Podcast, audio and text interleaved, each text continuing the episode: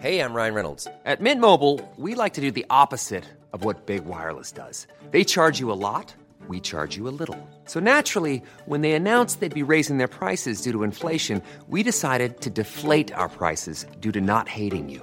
That's right. We're cutting the price of Mint Unlimited from $30 a month to just $15 a month. Give it a try at mintmobile.com slash switch. $45 upfront for three months plus taxes and fees. Promo rate for new customers for limited time. Unlimited more than 40 gigabytes per month. Slows. Full terms at mintmobile.com. Bonjour à tous et bienvenue à l'heure des pros ce matin. Alain Delon aura traversé son existence sous le regard des caméras et des objectifs à la ville comme à la scène. Il y a l'acteur, plein soleil, le samouraï, Borsalino, le professeur, Monsieur Plein. Il y a la star, iconique, planétaire, mythique. Les amours, les ruptures, Nathalie, Mireille, les enfants, Douchy, Genève, avenue de Messine, rue François 1er, la mythologie de Long, les drames, les fidélités, les déchirures. On sait tout, ou presque. Et puis, depuis quelques jours, ces photos sur Instagram dans Paris Match, Delon, diminué, en même temps que son clan affiche des rivalités. Les garçons, Anthony et Alain Fabien, semblent en conflit avec leur sœur Anushka. Je crois traduire la pensée du plus grand nombre en disant que le public, ses fans, découvrent cette histoire qu'ils n'aiment pas. On aimerait que la cérémonie des adieux se déroule à l'abri des regards, comme s'il fallait ne pas abîmer une légende. La vie d'Alain Delon est un roman. Elle est écrite aux yeux de tous. C'est ainsi. Pour le meilleur, et je l'espère, ces prochaines semaines, pas pour le pire. Anthony Delon, bonjour. Joli, bonjour. Et merci d'être avec nous. Vous connaissez euh, Eugénie Bastier, Eric Revel, Gauthier Lebret, Philippe Guibert et Nathan Dever qui vont être avec nous. Merci euh, d'être avec nous pour euh, évoquer euh, cette situation si particulière. Comment va votre père? Ah, Écoutez, d'après le, procureur de la République, il doit être mis sous tutelle. Vous avez vu qu'hier, l'affaire Rollin a été classée et on va demander, enfin, le procureur va demander sa, protection judiciaire. Voilà, donc comment il va? Là. Vous avez passé Noël avec va lui pas bien, c'est normal. Oui, j'ai passé Noël avec lui. Écoutez, euh, euh, moi je voudrais, parce que tout ça c'est bien, on le sait, euh, moi je veux commencer par éteindre un incendie, qui pour moi c'est très important, parce que toutes ces histoires de- de- d'argent, d'héritage, toutes ces supputations, moi ça me rend malade, parce que c'est pas ça. Et, et je ne veux pas, euh, je veux absolument pas que même si j'ai beaucoup de respect pour, euh, Johnny, hein, je veux pas qu'on soit associé à Johnny Bettencourt ou je ne sais qui. Donc en fait, je voudrais dire les choses telles qu'elles sont, je veux dire la vérité. Et je veux dire aussi pourquoi il y a ce conflit aujourd'hui. Parce que ce n'est pas un problème d'héritage, ce n'est pas un problème de succession. Pourquoi? Parce que la succession, même si je l'ai dit dans une ligne dans Paris Match, mais je pense qu'il il faut que, je sais pas, Aujourd'hui, il faut dire les choses jusqu'au fond. J'ai dit que je serais transparent. Je le suis aujourd'hui. Je ne pensais pas que ça serait maintenant, mais bon. La succession, elle est réglée. Le problème d'argent, il n'y en a pas. Tout est acté. Donc, si vous voulez, aujourd'hui, et c'est là où je vais être transparent, c'est très simple. Ma sœur, elle a 50% de toute la fortune de mon père. Mon frère et moi, on est ce qu'on appelle à la part de réserve. Donc, on a 25% c'est acté, c'est terminé, c'est fini. Voilà. Donc il n'y a pas de conflit, il n'y a pas de guerre, d'héritage, tout ça. Tout ça, ça n'existe pas. Maintenant, le combat d'aujourd'hui, il est où? Après, je répondrai à toutes vos questions, je vous parlerai de Paris Match, si vous voulez, pourquoi j'ai fait ça, qu'est-ce qui se passe? Mais vous allez le comprendre tout seul. Euh, le combat d'aujourd'hui, il est où? Il est que mon frère et moi, même si c'est à nos dépens, euh, nous voulons que mon père, que la volonté de mon père soit respectée. Mon père, il a, construit cette maison avec Mireille il y a 40 ans. Douchy, c'est chez lui. Il y a le cimetière des chiens, il y a l'église, il y a tout, c'est chez lui. C'est sa maison, c'est un homme de la terre, c'est un terrien. Euh, euh, on veut, il veut, et nous on veut que cette volonté soit respectée et qu'il finisse ses jours à Douchy. Ma sœur, et j'ai entendu hier un journaliste bienveillant qui est sympathique, et, d'ailleurs c'est rare, mais il y en a, a dit euh, ah oui, bah, elle veut le ramener en Suisse euh, euh, pour être auprès de lui. Non. Si ma sœur, elle va être auprès de mon père, elle vient à Douchy. Je veux dire, ces trois dernières semaines, à part le Nouvel An, elle n'était pas là. Elle est venue au Nouvel An, elle a fait une photo d'otage avec le journal pour prouver qu'elle était là le 31, enfin bon, bref, on s'en fout. Mais ce que je veux dire, du journal, hein, pas qu'elle n'était pas là pendant trois semaines. Donc, si vous voulez, euh, euh, euh, si elle veut être auprès de lui, elle vient. Elle a même une maison attitrée à Douchy, à côté, une petite maison. Mais c'est pas ça. C'est qu'en fait, ma sœur, si vous voulez, elle veut ramener avec son avocat, toujours le fameux, on en parlera tout à l'heure par rapport à l'affaire Rollin, elle veut ramener mon père en Suisse. Pourquoi? Parce que leur angoisse, c'est pour ça que j'ai dit tout à l'heure à nos dépens, on s'en fout. Pourquoi? Parce que leur angoisse, si vous voulez, c'est que mon père soit redéfini français, citoyen français. Depuis le 3 juillet, où on a fait cette opération, euh, mon père est en France. Il était peut-être avant, combien de temps, quoi, mais en tout cas, depuis le 3 juillet, il est là. Donc ça, ça les fait flipper. Pourquoi? Parce que s'il est redéfini comme citoyen français, eh ben, il va y avoir un, énorme impôt. Il va y avoir une énorme taxe. Et nous, comme mon père d'ailleurs, parce que payer une taxe post-mortem, il n'en a rien à foutre. et il a raison, parce qu'il a travaillé toute sa vie. Donc il a le droit aujourd'hui de décider, de choisir où il veut mourir. Est-ce qu'il va être enterré à Douchy? Est-ce qu'il va être enterré avec sa mère dans le caveau? On ne le sait pas encore. Mais en tout cas, tout est prêt. Il a le droit de décider de ça. Et il s'en fout qu'il y ait un redressement fiscal après qu'il soit mort. C'est son argent. Voilà. Mais eux, ils s'en foutent pas. Et nous, on s'en fout. C'est-à-dire que ce n'est pas notre problème. Et donc les deux autres, en fait, ils veulent le ramener en Suisse, ma sœur et son avocat, mm. à cause de ça. Et la volonté de votre père, c'est d'être euh, à, à, Duchy. Euh, vous avez déposé une main courante contre votre sœur. Une main courante parce que vous n'avez pas eu accès à des documents, euh, des expertises montrant que votre père était diminué intellectuellement. Qu'est-ce que ça aurait changé pour vous si vous aviez appris que votre père était diminué intellectuellement? Intellectuellement, oui. En fait, c'est. Il n'avait pas ses facultés cognitivement. Voilà. Qu'est-ce que ça aurait changé pour vous, pour lui, pour Anushka Eh bien, beaucoup de choses. Pour moi et pour mon frère, mais pour moi, je vais parler pour moi. Euh, le fait qu'elle ne nous ait pas communiqué ces cinq tests cognitifs, appelés tests de démence, pour moi, c'est très très grave. Pourquoi? Parce que, un, si elle nous les avait communiqués, on aurait agi plus tôt dans l'affaire Rollin. Deux, euh, si elle, nous, les avait communiqués, on les aurait donnés à la gendarmerie. On les aurait inclus dans la plainte en disant attention, regardez ce qui se passe. Il y a eu cinq tests qui ont été faits, il est en position de, faiblesse, euh, il est vulnérable, il faut le sortir de là. Bon. Euh, Est-ce que ça aurait changé quelque chose pour elle? Pour moi, éthiquement, c'est très grave. Voilà. D'abord, un, nous avoir menti, nous avoir manipulé, et après, ce que je vais dire, c'est peut-être dur, mais c'est ma façon de voir les choses. D'une certaine manière, pour des raisons diverses et variées, elles seront complices indirectes de Rollin. Euh, parce qu'elle a laissé mon père là-bas. Mon père, je veux dire, même si cette affaire, elle a, été classée, et moi, je me porterai partie civile, euh, euh, parce que, ça, on va en parler après, si vous voulez, mon père, on l'a récupéré dans un état euh, physique, psychologique, comment dire, de, délabrement, de, il était très touché. Mon avocate l'a dit hier, on a des photos, on a des enregistrements, on a des choses. Évidemment qu'on ne peut pas communiquer à la Il était maltraité? Bien sûr. Mais vous savez, euh, moi j'ai été Maltraité psychologiquement, maltraité physiquement? Non, il n'a pas été battu. Hein.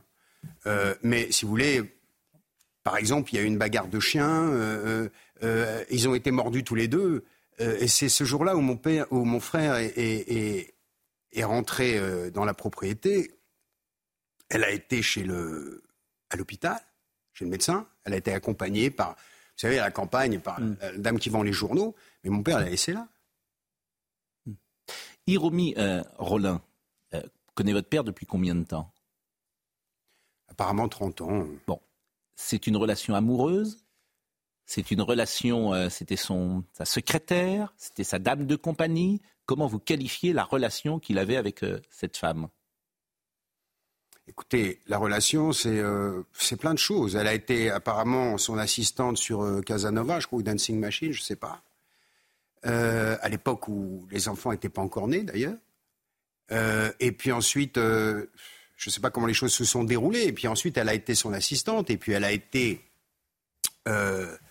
engagée, elle a été salariée. Et, et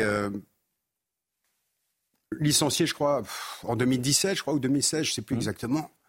Voilà, et puis ensuite elle revenait, elle partait, elle revenait, elle partait. les choses ont changé après l'AVC de votre père en 2019. Manifestement, votre père est différent, revient différent, comme on revient parfois avec un AVC. On est plus fragile, on a besoin de quelqu'un en permanence qui est là. Elle est présente. Moi, je l'avais vue à l'hôpital américain lorsque j'étais passé. Elle était présente. Elle s'occupait euh, de votre père. Elle était là. Et on peut imaginer à ce moment-là, effectivement, une forme d'emprise qui peut se passer avec un homme âgé, fragile, diminué, et qui se raccroche forcément à une, quelqu'un, et en l'occurrence c'est Madame Rollin qui est là ce, durant ces temps. Il y, a, il, y a, il y a, une emprise, comme il y en a aussi une. Regardez ce qui s'est passé hier avec cette, euh, cette plainte euh, mm. que, que, mon père a signée. il y a une emprise aussi avec ma sœur.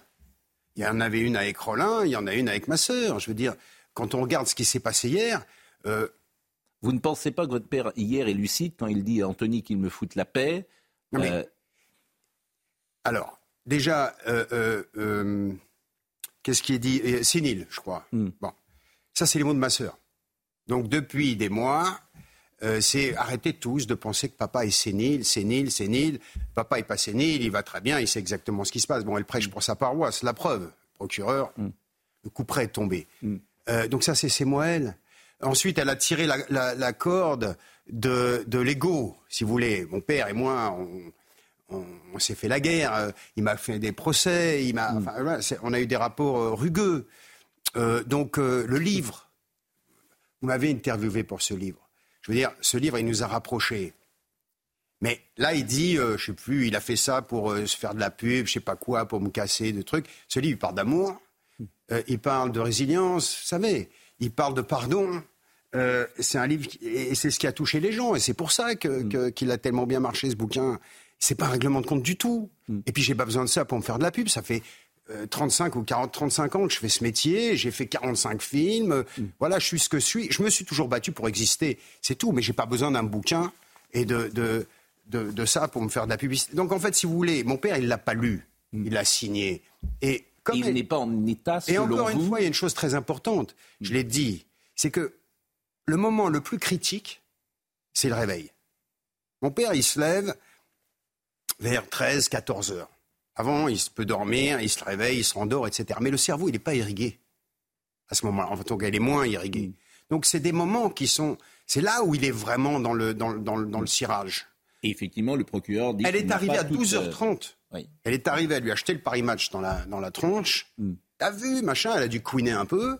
Et puis derrière, euh, elle dit Oui, il faut me défendre, tu comprends, papa. Enfin, je sais pas ce qu'elle a fait. Mais ce que je sais, c'est que. Vous vous êtes pas appelé de toute façon. Deux heures après. Vous ne vous parlez plus avec euh, Anouchka Delon Non, non, non. Mais deux heures après, euh, mon père, euh, il y a ma fille qui est sur place et, mon frère, il avait zappé, il savait plus ce qui s'était passé.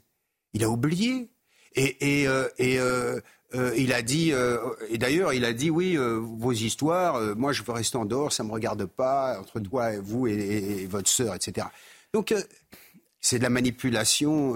La plainte déposée a été classée sans suite, la plainte que vous aviez déposée contre Madame Rollin, c'est-à-dire qu'on considère qu'il n'y a pas eu abus de faiblesse de la part de Madame Rollin. On a retrouvé, paraît-il, de l'argent chez Madame. 110 000 euros. Rollin. Donc. L'affaire est classée sans suite. L'affaire est classée sans suite. Mais bon, euh, euh, je veux dire, moi, pour moi, c'est choquant. Mais en même temps, ça m'étonne pas. Hmm. Euh, je veux dire, on est, on est, on est les, comment dire, les spécialistes en France du, j'allais dire, du non-lieu. Vous voyez, parce que moi, on m'a dit, bon, ben, elle est partie, c'est l'essentiel. Hmm. c'est comme, voilà, les abus, les violences sur les femmes, sur les gosses, etc. Moi, je suivais un, un site d'une femme Andrea Besco. à un moment, je me suis désabonné parce que j'étais comme ça toute la journée. Mais euh, en fait, si vous voulez, euh, euh, c'est exactement la même chose. Il a été violenté, battu, abusé. Ben, maintenant, il est parti. C'est comme le mec. Il fracasse la tête de sa femme. Hmm. euh, euh, elle dépose plainte. Mais bon, écoutez, euh, ça y est, il a fait ses valises, il est parti, il s'est tiré le mec. Hmm. Mais non. C'est la même. Bon, ce qui peut étonner simplement, alors nous on est évidemment extérieur de cela et on veut surtout pas avoir un, un jugement ni entre vous, euh, entre votre fratrie. Ce qui est étonnant, c'est que c'est classé sans suite très rapidement. C'est ça, moi, qui m'a frappé. Généralement, euh, l'enquête a été très rapide, très courte. Parce que puisque- c'est nous. Parce qu'elle a. L'enquête de Rollin, vous voulez dire Oui. C'est nous. Hum, Et elle est très. Et je pense que ça lui, les procureurs, ça lui. Ouais. Voilà, elle voulait. Parce qu'elle a quitté euh, euh, Douchy, Madame Rollin. Le 3 juillet. Bon, et donc euh, là. Alors, les photos qui ont euh, paru dans Paris Match, photos que vous aviez mises sur Instagram. Pas Euh, moi. Ah, c'est pas vous qui avez mis Ah, la non. photo de Noël? Ah non, c'est pas moi. C'est mon frère qui l'a mise. C'est Alain Fabien. Ouais. Bon. Moi, j'ai jamais. C'est vrai que ces photos. J'ai jamais beaucoup posté. Oui. Attention, c'est important. J'ai. Il y a eu cette vidéo que vous connaissez, mais Oui. mon père était très bien. Oui, je suis d'accord. Mais depuis, Bon. je n'ai jamais posté Alors, une photo je pense- bon, de lui et moi. Alors, il y a cette photo, et puis il y a une autre photo également, on le voit euh, euh, sur un fauteuil roulant. Bon. C'est vrai que cette photo, euh, évidemment, c'est votre père, et je me souviens avoir parlé de ça également avec Paul Belmondo, qui disait c'est quand même très étrange, parce que c'est à la fois mon père, et en même temps, lorsque mon père est mort, je devais prendre l'émotion ou la tristesse de ses fans. Vous avez un parcours particulier. Euh, toute votre vie euh, est à l'aune euh, de la vie de votre père. Et effectivement, ces fans ont le sentiment qu'ils ont un peu d'Alain Delon en eux et qu'ils n'ont pas envie de le voir diminuer. Et j'ai entendu beaucoup de réactions, effectivement, de gens disant ces photos, elles ont fait de la peine, euh, tout simplement. Et cette photo, c'est pas des photos de paparazzi, c'est des photos de la famille. En Vous parlez de quoi? Du fauteuil roulant ou de bah, ces photos. Pas le fauteuil roulant. Moi, j'aime pas. Oui, Mais ces alors- photos et qu'on voit là, les photos de, de Noël où il apparaît euh, diminué. Il a pas, il n'était pas très content, effectivement, de la tronche qu'il avait sur cette photo Ouais. de Noël. Il a dit, je suis pas très beau. Hmm. Après, l'autre photo, il est de dos. Hmm. Euh, mais alors, encore une fois, je suis désolé pour les fans qui, qui, qui, voilà, qui se euh, projettent à travers Alain Delon dans le clan des Siciliens ou dans Rocco et ses frères. Après, c'est la vie. Je veux dire, euh, euh, être, euh, à un moment, on peut plus marcher, on peut plus marcher, on est dans un fauteuil roulant. Euh, mais peut-être que, si vous voulez, euh, euh, nous, on est. Enfin, mon frère, il vit à Douchy. Moi, j'y vais deux fois par semaine. Euh, depuis le 3 juillet, là, j'y vais deux fois par semaine, puisqu'avant, la maison était verrouillée. Mm. Mais euh, euh, c'est la normalité. Et d'ailleurs, euh, si on regarde bien cette photo, c'est vraiment la normalité, parce qu'il y a des choses qui ne devraient pas être sur cette photo. J'aime bien votre regard. Oui, parce qu'il est interrogatif. Et puis il y a vos filles. On peut savoir quoi? Hein? On peut savoir, par exemple, ce qui ne devrait pas être euh, sur cette photo? Sur la photo où je le tiens, où j'ai ma ma main posée sur les épaules, Hmm. bah regardez, faut zoomer un peu. Bon, c'est pas grave, personne l'a fait, mais ça se fera. Cette photo-là? Oui. Ah oui. Je crois comprendre. Je crois comprendre, effectivement. Je crois deviner. Vous avez raison. Euh, Euh, Il y a vos filles hein, également, qui mes sont d'ailleurs filles- mes filles, magnifiques Elles sont là, euh, autour de la table. s'interrogent euh, en face. Euh, non, mais euh, voilà, vos filles. Alors, bon, c'est vrai que, et, et on peut reprendre un petit peu de, de sourire. Euh, manifestement, euh, euh, les enfants sont très beaux dans la famille Delon. On peut le dire comme ça. Et vos filles qu'on voit sur ces, photos en, en témoignent. Il y a beaucoup d'affection pour vous. Le livre que vous avez fait avait témoigné beaucoup d'affection. J'avais reçu également votre sœur et c'est vrai qu'on avait passé aussi un bon moment avec elle parce que il y a une affection pour cette famille. On devine que c'est à la fois extraordinaire d'être enfant de long et qu'en même temps, notamment lorsqu'on est un garçon, c'est pas simple. Mais ça y est, le- tout ça. Je suis d'accord avec vous. Moins, c'est loin. Mais, euh, mais on aimerait, effectivement, je pense que le public aimerait une- que une forme de réconciliation de, de- de cette famille, en tout cas pas cet étalage. Vous avez parlé tout à l'heure de la famille Hallyday. Qu'est-ce qui peut se passer ces prochaines heures? Non, je parlais de la famille Hallyday parce que c'était une question d'argent. Oui. Là, Mais vous avez bien compris, c'est un- une question J'ai bien compris. Il y a quand même pour un- nous oui, et mais il y a quand même un sous-texte d'argent pour euh, ma sœur, pas oui. pour nous. Voilà. Bien nous, ça va à l'encontre de nos intérêts. Mais je vais vous dire une chose. Mais qu'est-ce qui peut se passer ces Attendez, prochaines Je vais quand même redire quelque chose. Parce que euh, euh, euh, dans l'affaire Rollin, vous voyez, Pour moi, c'est pour ça qu'il faut comprendre aussi pourquoi je vais continuer. Parce que moi, mes motivations, je, je vous l'ai dit, pendant 18 mois, j'ai consigné tout ce que j'ai vu, ce qui s'est passé, etc. J'ai déposé mes plaintes. Ma préoccupation majeure, elle a été ce qui s'est passé et mon père. D'accord? Là, Bouzrou, et peut-être que ça va allumer sa lanterne, il a Bouzrou, parlé. c'est l'avocat. Ouais. Parce qu'en plus, euh, hier, j'ai reçu Oui, il Mme a Bédossac, passé- qui est bon. avocat et d'Alain Delon et d'Anthony Delon. Comment?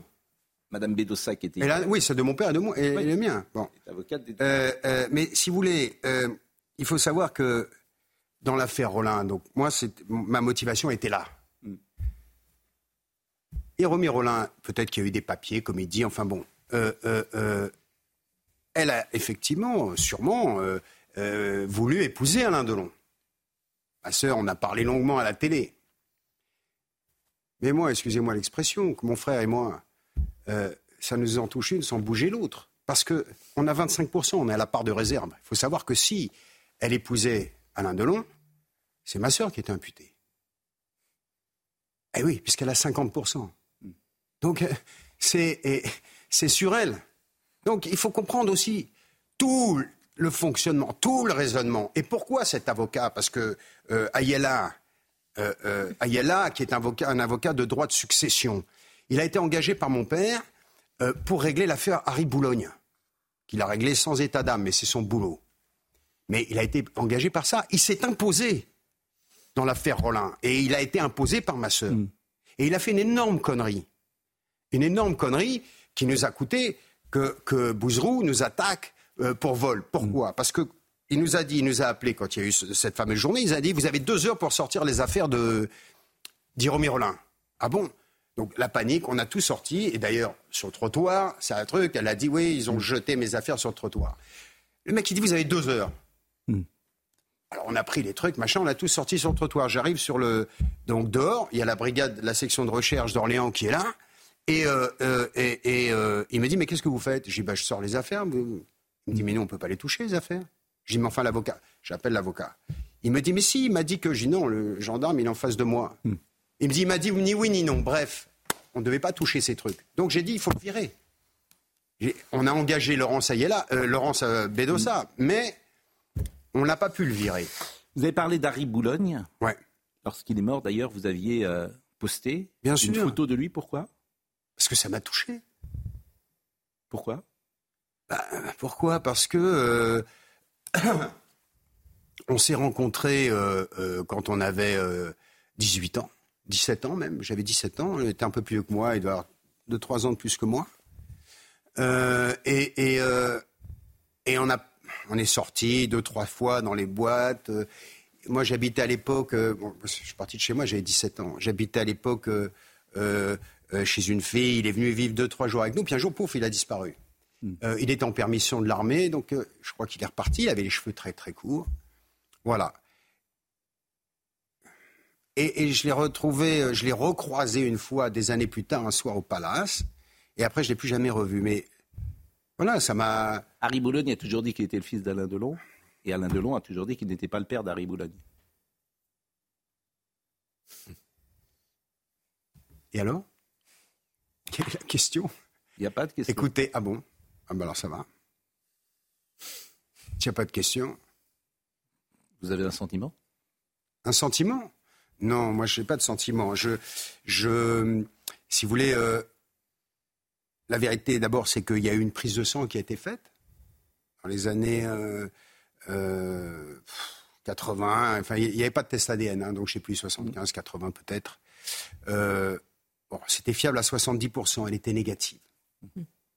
Euh, après, euh, euh, voilà, ensuite, il y a eu un combat, mais le fait que je me sois manifesté à sa, à sa mort, d'abord c'était tragique. Mm. Euh, ça aurait été un inconnu, ça m'aurait touché aussi. On se connaissait, il a été élevé par ma grand-mère. Donc, quelque part, il faisait partie de la famille, puisqu'il a été élevé par ma grand-mère. Mais après, moi, je ne veux pas interférer. On a chacun, moi j'ai eu une fille, j'ai eu un problème, je l'ai reconnu. Voilà, j'ai assumé mes responsabilités. Mais je ne vais pas juger les autres. Moi, j'ai fait ce qui me semblait juste. Chacun fait ce qui, ce qui lui semble juste. Voilà, c'est tout, ça s'arrête là. Mais c'est pas à moi se de me proche- positionner. Qu'est-ce qui va se passer ces prochaines heures? Par exemple, est-ce que vous pouvez retourner à doucher Et bien sûr que Bon, vous allez revoir votre père. Est-ce que euh, Comment? et vous allez revoir votre père, j'imagine. Mais est-ce que il peut exister une solution avec votre sœur pour que le déballage public s'arrête? Comment vous imaginez les choses? Elle vous écoute, j'imagine. J'imagine qu'elle vous écoute. En ce Regardez, moment, j'imagine. non, mais de toute manière, regardez, Euh, elle nous a menti sur les, sur les, sur les, sur les, sur les tests. Ok? Hier, elle a fait pour moi. euh, C'est-à-dire que moi, j'ai mis en cause. Il fallait qu'elle me réponde. Hmm. Réponds-moi. Mais va pas manipuler. De toute façon, si vous voulez, va pas manipuler papa, mon père, euh, en lui faisant signer. Parce qu'elle sait très bien, en arrivant à midi et demi, il est au lit, il est cuit en lui faisant signer une lettre qui a été écrite, une lettre abjecte, un torchon, qui a été écrite par son avocat qui est en vacances au Brésil avec les, les pieds en éventail, euh, c'est- d'une violence absolue. Mais qu'est-ce qui peut se passer Même si je prends, j'ai beaucoup de distance par rapport à ça. Qu'est-ce qui peut se passer maintenant Qu'est-ce qui peut se passer J'en ai, je sais pas, je, je- j'en ai rien à foutre en fait. Euh, ce qui va se passer entre elle et moi Bah, Rien, je sais pas. Je, euh, C'est ce que vous avez dit en début de conversation. Sans doute faut-il euh, que arrêter euh, que l'affaire Delon prenne cette place dans les médias. Et comment pourrait-elle arrêter, s'arrêter? C'est bah, je pense que j'ai éteint un une incendie. Je pense que j'ai éteint un incendie qui est voilà. Euh, Il n'y a pas de guerre, parce que tout le monde parle que de Oui. ça. hein. Il n'y Ah a pas bah, de guerre d'hé- d'héritage, il n'y a pas de guerre de succession. Mais c'est la une ce matin du Parisien. Ouais. Et, et effectivement, alors, il y a d'ailleurs deux attitudes. Il y a des gens qui disent. euh, Mais elle a pris mon père à partie. Oui. Euh, il est là, il est en première page. Je veux dire, un moment, et ça a été son bras armé hier. Comme toujours d'ailleurs, parce qu'elle n'existe qu'à travers lui. Je veux dire, euh, elle, est, elle vit à Genève, dans un appartement à 3 millions d'euros. Elle a fait 200 000, euh, 200 000 euh, francs suisses de, de, de- de travaux. Je elle est exilée fiscale. Elle vit là-bas, elle s'occupe d'une société. Je vais donner la parole à, à nos amis qui ont peut-être une question à vous poser ou un commentaire. Moi, je voudrais qu'on ait. Alain Delon est venu en 2019. On a fait une émission avec Sonia Mabrouk. Tous les deux, euh, nous nous en souvenons et nous nous en souviendrons jusqu'à la fin de notre vie. Pourquoi? Parce que c'est Delon. Parce qu'il y avait une intensité, il y avait une émotion, euh, il y avait quelque chose de, de tout à fait étonnant qui fait que Alain Delon est une star mondiale, quelque chose que les autres n'ont pas. C'est vrai. Je dis souvent que c'est un, un géant. je dis souvent que c'est un accident génétique. Votre père, Oui, mais alors si vous voyez mon arrière-grand-père, Oui. ça a sauté une génération. On a découvert ça, on a trouvé cette photo il y a trois semaines, Hmm. un mois. Et alors là, c'était le choc. euh, Mais manifestement, la beauté n'a pas sauté une génération euh, entre votre père et vous, puisque vous-même euh, avez eu cette grâce-là. Attends, il y a ma mère aussi. Hein. Et exact, oui, mais justement, quand, quand euh, cette beauté-là. Bon, mais il y a chez Alain Delon quelque chose qu'effectivement, je- souvent j'utilise l'expression d'a- d'accident euh, génétique parce qu'il y a quelque chose qui fait qu'il a été la star mondiale qu'il a Tout à été. fait. Et ces images, on les a tous en tête lorsque il va accueillir, par exemple, Romy Schneider à Cannes. Il est d'une, 35 ans, il a d'une beauté, et de, de- de quelque chose de, de, de, de- de- de l'ordre de- de- de- du magnétisme. Donc. Euh, bon. Eh ben, je voulais qu'on l'écoute, euh, précisément lorsqu'il était venu avec cette émission, euh, dans cette émission avec Sonia Mabrouk, et je le dis pour Marine Lançon, on pourrait peut-être écouter lorsqu'il avait parlé de la vieillesse, où il reprenait euh, les mots célèbres du général de Gaulle, et je vous propose euh, d'écouter ce qu'il avait dit ce, ce jour-là. Vous allez bien? Non, mais j'ai oui, comme une vieille bagnole, quoi, oui. A 400 000 kilomètres. Il y a toujours un petit problème là, un petit machin là. Rappelez-vous, j'oublie jamais, je ne pense qu'à ça, De Gaulle. Vieillir est un naufrage. Le mot, on ne peut pas trouver mieux. Vieillir, c'est un naufrage. Alors, c'est à la fois un naufrage, euh, mais il y a quelque chose chez lui euh, de l'ordre de la chambre verte. Il a souvent parlé de ce film-là de Truffaut. Euh, c'est un héros qui consacre sa vie euh, aux morts. Et effectivement, à Douchy, où je, ne suis jamais allé, il y a des photos souvent de disparus, parce que tous les gens qu'il a aimés aujourd'hui, à part ses enfants, ont disparu, Alain Delon. Et il a ce rapport à la mort, ce culte, j'ai envie de dire, à la mort, avec Mireille d'Arc, avec Romy Schneider, qu'il évoque très souvent. Nathalie Delon, bien sûr. C'est vrai, il y a quelque un côté morbide chez lui, euh, passéiste. Euh, et d'ailleurs, euh, regardez, je veux dire, il aurait pu faire une, une- seconde partie de, carrière extraordinaire. Le dernier film not- notable, c'était notoire, c'était notre histoire de Blier, si mes souvenirs sont bons. Et en fait, c'est parce qu'il a, il n'a pas voulu se, se réinventer, comme l'a fait Catherine Deneuve, par exemple, euh, Michel Serrault. Mm. Euh, euh, et, et- et il, a, il a choisi de, de rester sur, je ne vais pas dire un acquis, mais de rester sur, euh, voilà, sur ses, sur ses fantômes, sur, sur Lucchino, sur les autres, tous ces gens qui, Il montait sur scène quand même. non, mais je parle de cinéma. Oui. Oui, il a fait sur la route de Madison. Hmm. Ok. Mais, mais euh, et je sais plus comment il s'appelait l'autre. Mais, mais Variation je parle de cinéma. Je veux crois qu'il avait fait Variation il a fait. Mon père a fait, euh, à ma connaissance, ce qu'aucun autre acteur au monde a fait. Hmm. C'est-à-dire que, d'abord, il a à son actif, je dirais, quatre chefs-d'œuvre. Hmm. Trois ou quatre chefs-d'œuvre. Le guépard, Déjà, il en faut un. hein. Déjà, Le en guépard. faire un, c'est. Ouais. le Il y, a, samouraï, il y a le guépard, il y a le samouraï, le, le professeur. Non, attendez. Il y a le guépard, il y a Rocco, il y a plein soleil, euh, il y a le samouraï. Il y a Monsieur Klein. euh, Bon. Monsieur Klein. Après, moi, j'aime beaucoup Monsieur Klein. Oui. J'aime, euh, j'aime La Veuve Coudert, Deux hommes dans la ville. Bon, il y en a quelques, mais on va dire les chefs-d'œuvre, voilà, les films de cinémathèque qui vont impérissables, il y en a quatre. Bon, je connais pas beaucoup d'acteurs qui ont fait Mm. ça. Et puis ensuite, euh, cette carrière extraordinaire et météori- de, de météorite, Mm. il l'a faite sur, euh, sur 15 ans, 20 ans.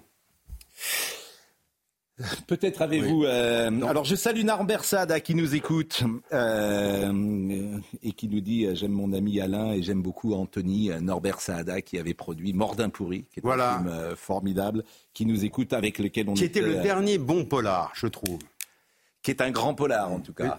Dans- la série années 80, Oui, qu'est-ce qu'il y a eu de bien après ça? Ah, je trouve que Trois âmes à abattre est quand même réussi. C'était avant, non? Ah, je crois pas, parce que je pense que Mordin pourri c'est 77 et je pense que euh, Trois hommes à abattre, qui est un film de Jacques Deray, je pense que c'est un film Bon, de bref, 81 ok. ou 82 avec Pierre Dux euh, notamment. euh, Oui. Dans, dans cette émission, euh, Pascal, dans cette interview d'Alain Delon, il y a, il y a une phrase qui m'a beaucoup euh, marqué. Mm. Euh, alors, on imagine que c'est pas facile d'être les enfants d'Alain Delon, mais il a une formule incroyable dans votre interview. Mm. Il dit, en- donc en 2019, avant son, son accident, il dit c'est pas facile non plus d'être le père des enfants d'Alain Delon. Est-ce que vous avez déjà imaginé que c'était compliqué pour votre père aussi, parfois, d'avoir des enfants comme vous? Non, mais ça, il se répète. Non, mais d'accord, moi, c'est la Attendez, première fois que j'entendais la formule. J'ai trouvé génial. C'est pas facile les d'être le années- père des enfants d'Alain oui, Delon. Oui, oui, Mais regardez les années. Mais ça avait un sens. Regardez les années 80, 85, euh, à l'époque où j'ai lancé ma ligne de cuir, où, on s'est battu, etc. Oui. Il a dit c'est vrai, c'est pas facile d'être le fils d'Alain Delon, mais c'est pas facile d'être le père du fils d'Alain Delon. Je crois que c'est ça. Hein Oui. Euh, c'est ça. Euh, bon, voilà, donc, euh, ça fait 30 ans que je la connais, cette réplique, elle est bonne. Euh, c'est un punchline, elle est bien, mais bon. Écoutez, euh, euh, peu importe. Trois hommes à abattre, c'est de 80, effectivement. Un film de Jacques Deray et Mordin pourri, c'est de euh, 77. C'est un film, mais c'est un film extraordinaire, hein, Mordin pourri. Oui, oui, bien J'ai sûr. cité également la, la distribution hier. C'est un film absolument extraordinaire. Bon, écoutez, moi j'ai envie de vous remercier forcément, euh, Anthony Delon. Euh, je trouve qu'il y a beaucoup d'authenticité, de sincérité et d'émotion dans ce que vous avez dit euh, ce, ce matin. Et je pense qu'effectivement, vous avez dit clairement les choses. Euh, je ne sais pas si nos amis, si Eugénie a un mot à, à ajouter. euh, Non, non, je...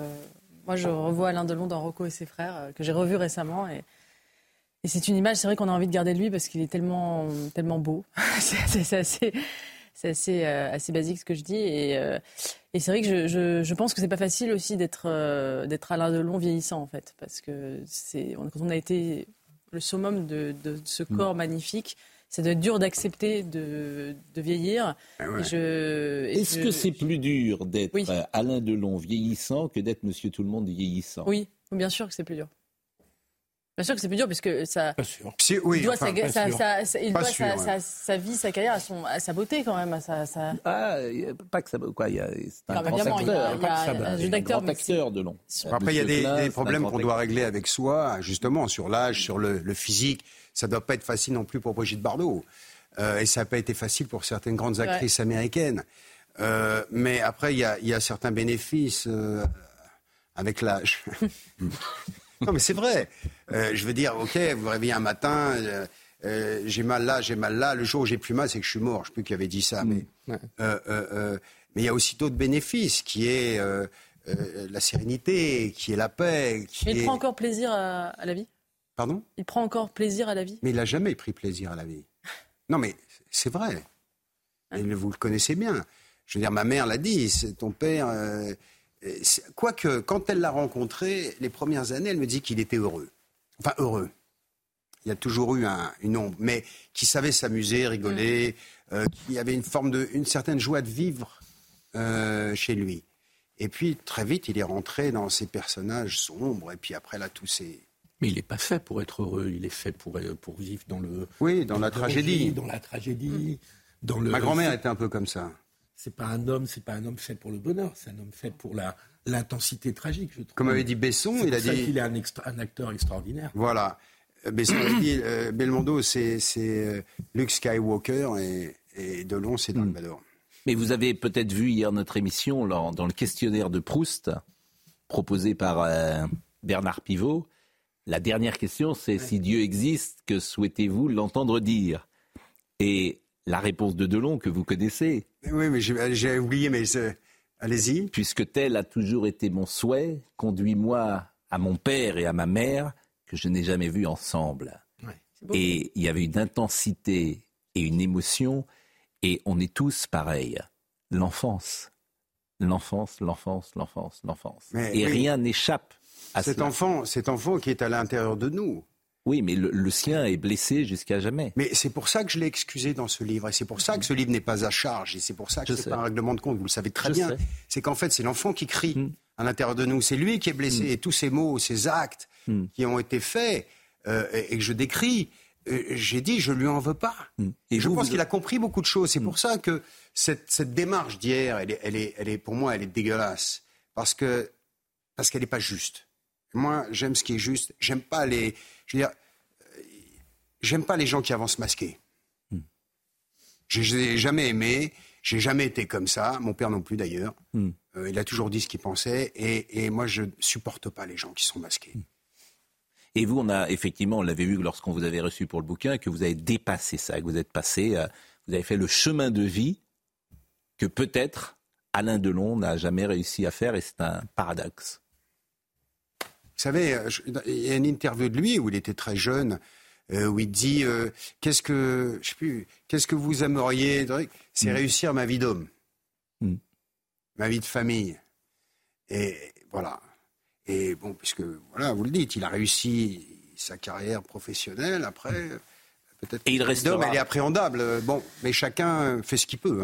Hein. Euh, il peut être placé là sous, euh, alors je ne sais pas si on dit sous curatelle, sous... euh, Soit sous tutelle, soit sous curatelle renforcée. Enfin, Qui décidera de ça? Bah, le, le juge. Peut-être juge Voilà. Mais écoutez, il y aura un administrateur qui sera là, qui prendra tout en main. Et moi, ça me pose pas de souci. Euh, Peut-être que c'est ça qui va calmer les choses. Parce qu'à un moment, s'il y a quelqu'un qui dit, bah voilà, tout s'arrête. Euh, Quand il dit lui-même, c'est mon dernier Noël, Oui, c'est pas moi qui l'ai dit. Vous voyez Euh, C'est mon ex-femme a fait l'aller-retour dans la journée pour, pour le voir, le 24, euh, et, et- et lui a dit Sophie, c'est mon dernier Noël. Tu restes pas? Et elle lui a dit Non, je ne peux pas, je dois euh, passer Noël avec mes enfants, parce qu'elle avait deux, en- deux fils aussi. Et, euh, et, euh, et elle est partie les larmes aux yeux. Donc il le dit. Moi, c'est vrai que je dis, je- bah, j'ai le sentiment que oui, ça va être peut-être le dernier. Mais j'ai pas dit c'est son dernier Noël, etc., etc. Je- Je vais vous remercier. Vraiment, je Merci vais à vous remercier. Je vais vous remercier grandement. Et écoutez, je ne vois pas ce qu'on peut ajouter les uns les autres, euh, sinon témoigner euh, de cette figure si particulière euh, que nous connaissons depuis tant d'années, que nous admirons depuis tant d'années et euh, dont il restera les films. Alors je ne sais pas si autour de la table vous avez euh, les uns et les autres euh, des deux longs préférés. Moi, il y a un film que j'aime beaucoup, que je revois régulièrement maintenant, qui s'appelle Un flic de Melville. J'aime beaucoup ce film-là, qui est Moi le aussi, dernier Melville. énormément. Voilà, qui est un film parfois un peu euh, méconnu au départ, qui avait été euh, d'ailleurs sais, assez mal euh, reçu, mais j'aime beaucoup ce film-là de Jean-Pierre Melville. Évidemment, Le Samouraï fait partie des films qu'on peut voir en boucle, qui sont hypnotiques, dont on connaît. Il y a une quarantaine, hein, une quarantaine, je crois, vraiment de. Mais parce que vous avez dit quatre chefs-d'œuvre tout à l'heure, euh, dans les classiques du cinéma mondial, et c'est ça la filmographie de Delon, elle est incroyable. Il y a pas, je pense, je suis pas sûr qu'il y ait des- deux ou trois acteurs au monde qui aient une filmographie. Autant de grands films. Mais bien sûr. Parce que De c'est bons des films, de voilà, bons films. euh, Vous dites chef-d'œuvre, moi je dis classique du cinéma mondial, mais évidemment le samouraï, le cercle rouge, Plein soleil, car euh, c'est. euh, plein, plein, plein j'ai soleil, euh, bien sûr. Deux Euh, film le guépard, euh, la piscine, qu'on Ouais, a bon. pas parlé, mais qui est un classique. Oui, un classique, la piscine, ok, mais. c'est pas. C'est pas votre préféré. Non, c'est Et, bien. me- et Monsieur Klein. Monsieur Klein, Monsieur que j'ai revu dernièrement. Mais Monsieur Klein, c'est extraordinaire, Monsieur Klein. Et vous vous rendez compte qu'il n'a pas lu euh, la palme, non pas la palme, mais Pour le Klein. prix d'interprétation à Mais c'est Cannes. un film Ils l'ont donné à je ne sais Oui, qui. c'est un très beau film. C'est non seulement un très beau film, c'est le premier film euh, en France qui parle des déportations euh, euh, de, de- de- à Paris euh, dans les- dans l'année Ah, 1942. c'est le premier en C'est le 62. premier. Il n'y en avait pas eu film. euh, avant. Et, c'est Delon, l'Insoumis. et c'est Delon qui l'a produit. Et L'Insoumis, qui était le premier film qu'il a produit avec mon parrain, Georges. Beaune. qui- Ouais, avec la société Delbo, Beaume euh, Delon. Et L'Insoumis, qui est le premier film sur la guerre d'Algérie. Absolument. Je vous remercie grandement, Anthony euh, Delon. Je vous remercie euh, grandement d'être euh, venu dans notre émission ce matin. Et alors, évidemment, les transitions sont toujours difficiles puisqu'on va parler du remaniement. Ah oui. du remaniement de, de- de- à l'Élysée. Est-ce que Madame Borne va passer le week-end? C'est pas un ou très bon pas? film. C'est pas. Pas un très bon film. C'est Bon. pas un chef-d'œuvre, en tout C'est cas. c'est euh, c'est pas un très bon film, dites-vous. Mais répète. bon, euh, alors vous connaissez, vous, vous nous regardez euh, de temps en temps Jamais. Ah, bon, Non, je plaisante, je Bon, plaisante. bon. Est-ce que vous connaissez Gauthier Lebret qui, Oui. euh, voilà, Gauthier Lebret, qui est donc un jeune journaliste politique et qui, comme tous les journalistes politiques, a des informations. Ah, Il a quoi? Des, des informations. Ah, infos. J'avais compris des malformations. Ah non, Aussi, il, a, aussi. il a des, il a des informations. Et, et- et c'est pour ça. Donc on attend, euh, par exemple, hier. bah, hier, vous savez, parfois, on pense toujours à la phrase de, de, de Coluche. Le président a descendu deux pas pour euh, l'annoncer, euh, pour euh, l'accueillir. Je veux dire, par exemple, hier, le président Macron a reçu euh, Gérald Gérald Darmanin. Il y a eu un face-à-face entre Bon, les deux hommes. alors, de un cela- tête-à-tête. de cela, Alors, évidemment. pour parler des préfets, mais enfin, quand vous êtes dans un tête-à-tête, vous parlez Voilà. de ce que vous voulez. Donc de cela, évidemment, dans cette période-là, Ah bah, évidemment, ça- ça va. toutes les hypothèses sont, euh, sont possibles. Exactement. Et Alors, que savez-vous? On sait rien, mais on va vous dire, on va tout vous dire. En fait, c'est c'est ça depuis maintenant une semaine. On ne sait rien, mais on va tout vous dire. Non, il y a quand même effectivement euh, des, des des bruits qui circulent plus que des bruits dans les couloirs ministériels. C'est comme ça, en gros, qu'on arrive à avoir des informations. C'est que disent les collaborateurs des ministres qui est en train de faire ses cartons? Déjà, il y a une quasi-certitude. Maintenant, c'est qu'Elisabeth Borne, euh, c'est terminé. Ensuite, les ministres qui ont voulu défier le président, toute l'aile gauche, Clément Beaune euh, en tête, qui était hier dans, le Parisien, euh, pareil, il devrait être euh, très certainement éconduit. Donc on parle de Clément Beaune, oui? Excusez-moi, je peux me tirer alors, alors, je vais vous dire, je vais faire un truc que je fais jamais. Je vais laisser parler euh, l'ami euh, Gauthier et je... vais vous raccompagner. Je vais vous raccompagner parce que c'était Il ne peut pas, parler, il peut pas parler devant une place vide. Mais non, mais c'est- mais c'est pas grave. Je vais Non, mais jusqu'à la fin de son Non, truc, parce que euh. nous, on est là, son truc, euh, s'il vous plaît. Son élocution. Son- son malformations. Bon, il est, bon, comme on va être à l'antenne jusqu'à 54-55, je vais vous raccompagner pour vous remercier. Et vraiment, je pense que ce que vous avez dit, je le répète, est, est suffisamment fort pour qu'il puisse- Jusque- Jusqu'à dehors Non, vous Jusqu'à inquiétez dehors, pas. c'est pas- je- bon. Il y a des ascenseurs, il y a Donc des je vous, portes. je vous laisse, euh, je, je vous- je vous laisse euh, dire ce que vous avez à dire et raccompagner Anthony. Très bien. Bon, donc on était sur les. sur les on t'écoute. N'hésitez pas à poser des Au revoir. Au revoir. N'hésitez pas à poser des questions, à réagir aussi, Philippe, euh, Ne t'inquiète avec pas. la pertinence qui est la vôtre, hein, bien sûr. Merci. Donc, euh, les ministres en danger. Je ne sais pas si Marine Lançon, a, a- on avait dans la matinale ce matin des cartons avec les- le trombinoscope des ministres euh, qui pouvaient euh, partir. Donc, il y a effectivement les ministres en danger parce qu'ils ont frondé le président, donc Clément Beaune, Sylvie Retailleau, Rima Abdul-Malak aussi, euh, qui, euh, si elle part pas, On ne sait pas, on ne sait pas, on ne sait pas. Elle, est- elle a été, euh, c'était rapide finalement votre. euh, je pensais que j'allais avoir plus de temps. J'ai à peine dit deux mots. C'était très rapide. Je vous surveille. J'ai pas, C'était très j'ai rapide. pas envie de. Je, je sais votre Oui. capacité Mais c'est à là, où vous prendre l'espace. c'est là où vous voyez que je suis quelqu'un de loyal, c'est que je suis resté à ma place, alors que le siège était libre. Euh, euh, donc, Il y avait une opportunité. après, il y a les ministres qui ont affaire avec la justice. Donc, Olivier Dussopt, par exemple, ministre du Travail, 17 janvier. Euh, la nouvelle ministre de la Santé qui est pris en plein conflit d'intérêts. Et puis, il y a Bruno Le Maire. Bruno Le Maire, c'est un cas à part. Ah, que- Bruno Le voilà, Maire. voilà, il- voilà, mer- merci Marine Lançon, les ministres oui. en danger. Bruno Le Maire, parce que le président aimerait bien en faire la tête de liste pour les européennes. Oui. Lui, il n'est pas du tout partant, mais le président pourrait être tenté de faire un bras de fer en lui disant c'est la tête euh, de liste pour les européennes ou c'est rien ou c'est plus rien. Et qui pourrait remplacer Bruno Le Maire? Eh bien, celui que le président appelle son bébé, mon bébé, mon bébé politique, Julien de Normandie, qui euh, pourrait faire donc son retour après Il avoir l'appelle vraiment mon il bébé l'appelle mon bébé, c'était partout dans la presse, il l'appelle mon bébé, parce que son bébé politique comme son fils politique, parce que c'est lui qui... Un peu il- comme moi avec vous. Exactement, exactement. On va plus mon petit scarabée, c'est c'est un autre surnom. Chacun le sien. Et, Bon, et voilà. qui serait Premier ministre? Alors, il y a deux noms. Richard Ferrand? Ah, voilà, il y a Sébastien Lecornu qu'on a eu euh, toute la semaine, et là il y a un autre nom qui est ressorti euh, hier, c'est Richard Ferrand, proche des proches euh, d'Emmanuel Macron. On Le- dit les Mormons. On les avait Exactement. appelés les Mormons, le il est retour le des Mormons. premier cercle Voilà. d'Emmanuel Macron, euh, ceux avec qui il a allumé la lumière et ceux avec qui il aimerait éteindre la lumière dans, dans trois ans, pour reprendre une formule d'un conseiller. Donc euh, voilà, Richard Ferrand, euh, qui euh, est aussi euh, en... Et alors aujourd'hui, il ne se passe rien parce que tout le monde est aux Invalides. Euh, Oui. demain c'est samedi, de- après-demain c'est dimanche.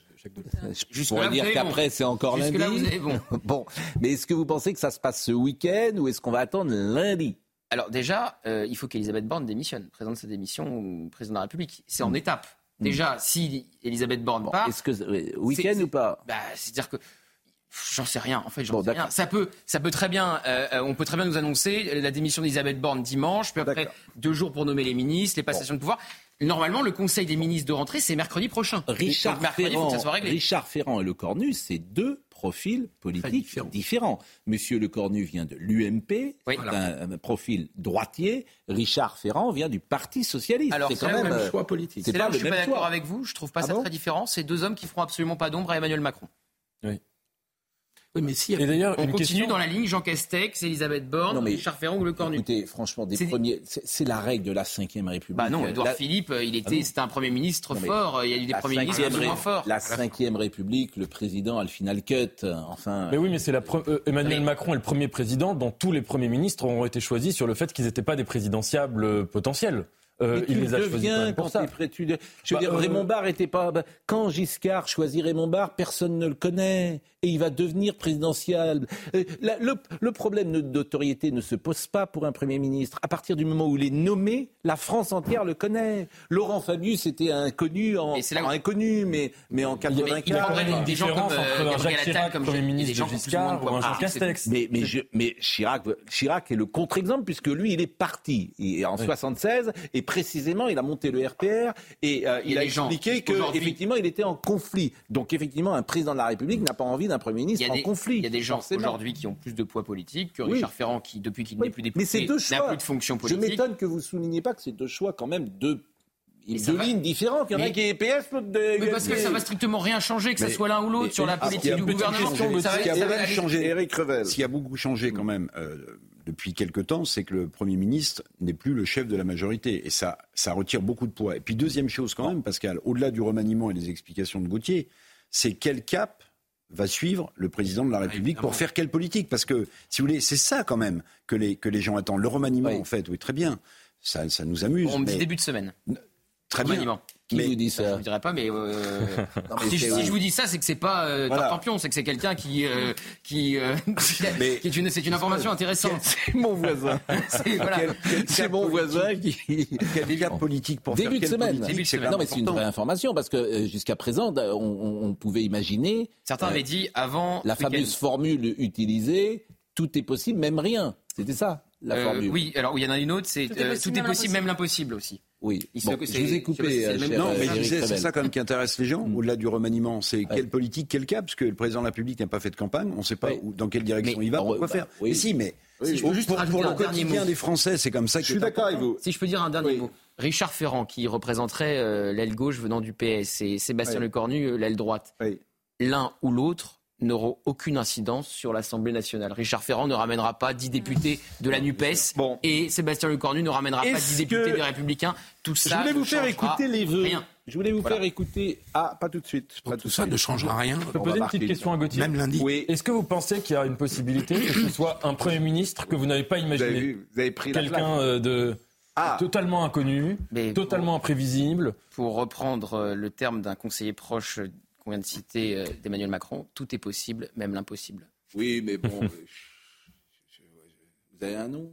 Non, mais Je sais pas, les- pour l'instant, c'était des gens que personne ne voyait venir, quand Jean même. Castex, Les gens qui ont été Jean exemple. Ah non, Castex. Elisabeth Borne, Elisabeth Borne, on l'avait vu venir. Et Jean Castex, personne ne l'avait dit. Elisabeth Borne, on l'avait vu venir. Ça avait dû être Catherine Vautrin euh, Oui. jusqu'au dernier moment, mais bon, elle était dans la shortlist.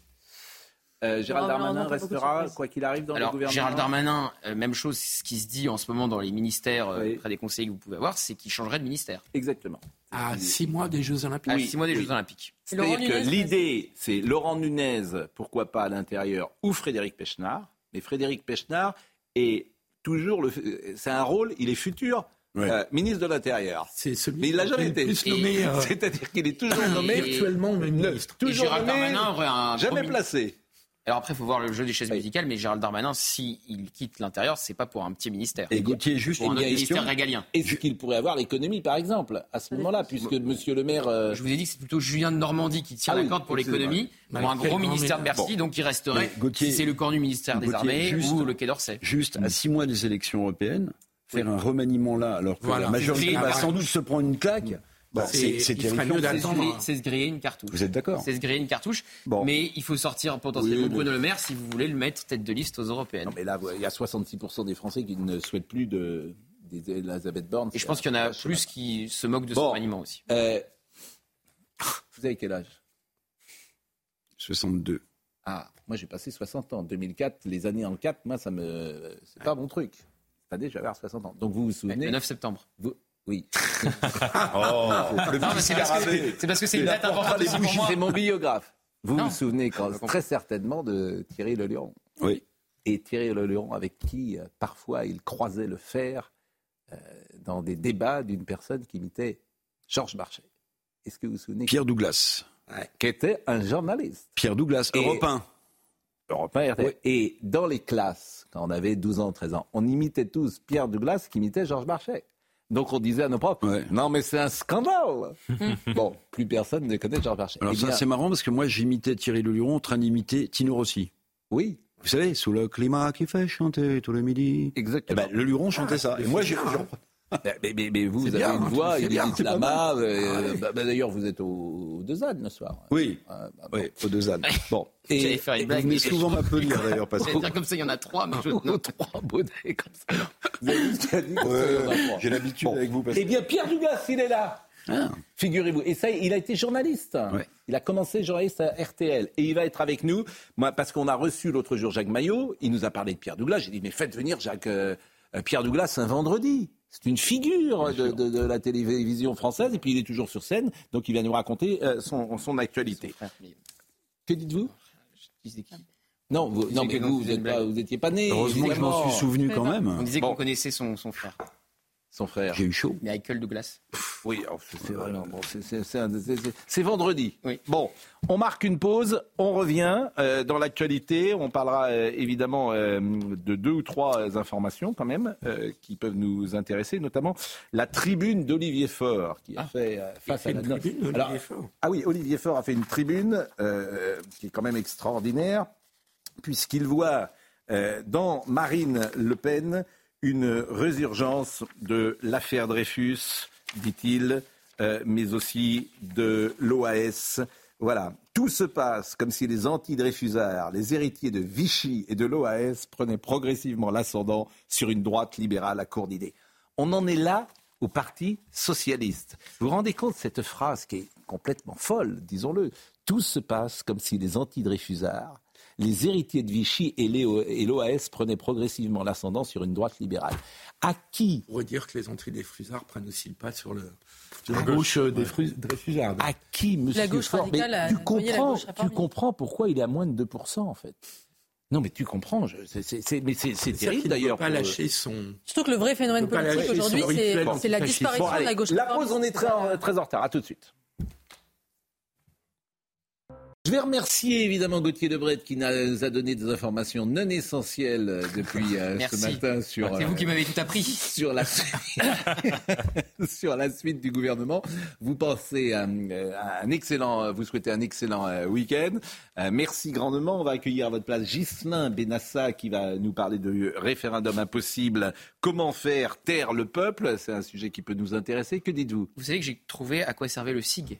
Le SIG, le service d'information du gouvernement Dirigé avec euh, brio euh, Philippe Guibert. Oui. Parce qu'on m'a envoyé ce matin le rapport du SIG. En fait, ils écoutent les matinales et ils font une petite revue de presse. Mais ça sert à rien. Donc là, non. moi, je suis cité dans le SIG. Mais Bien ça, utilisé, mais ça cher ne Pascal. sert à rien. C'est combien de personnes le SIG Ah, Non, mais ça ne sert à rien. C'est une gabegie. Mais ça ne sert à Mais rien. moi, j'ai leur petit texte. Bien rien, ah, rien. ça sert beaucoup plus Mais à rien, c'est de l'argent public, c'est scandaleux, c'est notre argent. contre, j'ai leur, Ah oh, c'était votre impôt spécifiquement qui venait financer. Mais oui, moi j'en ai êtes content de assez. financer un ami. Mais j'en ai assez. c'est beaucoup plus Je ne sais utile que McKinsey. Mais vous- Euh, beaucoup plus utile Vous que voulez qu'on parle de du SIG Votre voiture, Ah ouais. votre chauffeur, etc. Vous avez vraiment besoin de ça quand vous étiez au SIG? Absolument. Bon, arrêtez. C'est- franchement. Vous Ça sert à faire un running oui, gag bah, génial. Vous étiez Non, jaloux, non, en mais, fait. euh, Vous, vous euh, rêvez d'avoir bon. une voiture avec chauffeur. Non, je, je- je sais pas, mais C'est le rêve de toute votre je, vie. je trouve ça tellement scandaleux. Mais c'est Je pas scandaleux bon. du tout. Bah, je vous donne mon avis. et- Eh ben, moi, le, le Bon, mien est... je salue Pierre Douglas.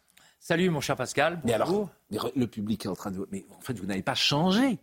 Eh, Écoutez, euh, on me dit souvent. C'est euh, fascinant. Ne changez pas. Vous avez fait une heure et demie de vélo hier. Oui. Je fais du vélo deux, trois fois par semaine et du tennis une fois par semaine. Mais c'est pour ça que vous êtes en pleine forme. C'est pour ça que je suis en pleine forme. Donc vous buvez pas sans doute? Je, je bois un verre de vin le midi et le soir plutôt de la flotte. Bon, et vous ne fumez pas, et j'imagine. J'ai arrêté de fumer en 73. Bon, et vous faites Oui. attention à ce que vous mangez. Enfin, Et vous avez oui, la je- santé, c'est important. Mais je, vous êtes, vous faites, vous êtes la même silhouette qu'il y a 50 ans. J'ai essayé la- le, le smoking que j'avais quand j'ai présenté l'Alcazar en 82 et je, je rentre toujours dedans. Bon, est-ce que je peux, est-ce que je peux donner votre âge? Oui, j'ai 82 ans. Voilà. 82 ans. Il est de août 41. 17 août 41. Bon, 17 août 41, c'est quand même euh, extraordinaire. Et puis je vous invite parce que vous êtes toujours sur scène. Oui, je suis toujours sur scène. Bon. J'ai- J'ai joué la pièce qui dont on va sûrement parler euh, samedi dernier, euh, le 31 décembre à Vichy. Bah, on en parlera évidemment tout à l'heure. Euh, vous avez un parcours particulier parce que vous avez été journaliste à Europe 1, 70, euh, après à RTL 73, vous étiez reporter, Mmh. euh, vous avez été avec de nombreux confrères et puis vous êtes allé après au service euh, politique, de, TF1. Voilà, Bon, et, ah, bah, et puis après vous avez rencontré, vous imitiez Georges Marchais dans les couloirs. voilà. Et, et puis alors, bah, vous êtes euh, Thierry Le Luron vous a dit. euh, Ben, il m'a dit il faut que il faut que tu tentes ta chance sur scène. Il m'a amené au Don Camillo Hmm. et on a on a le Don Camillo qui vient de mourir. Euh, oui, hélas, catastrophique. rue des Donc il m'a fait faire des. euh, Il m'a. On est arrivé au Don Camillo. On a improvisé un dialogue entre Marchais et Giscard d'Estaing sur scène. Les gens connaissaient le Luron. Moi, j'étais totalement inconnu. J'étais au service politique de TF1 et en sortant de scène, Jean Vergne, le patron de Don Camillo, m'a dit ben, vous commencez demain.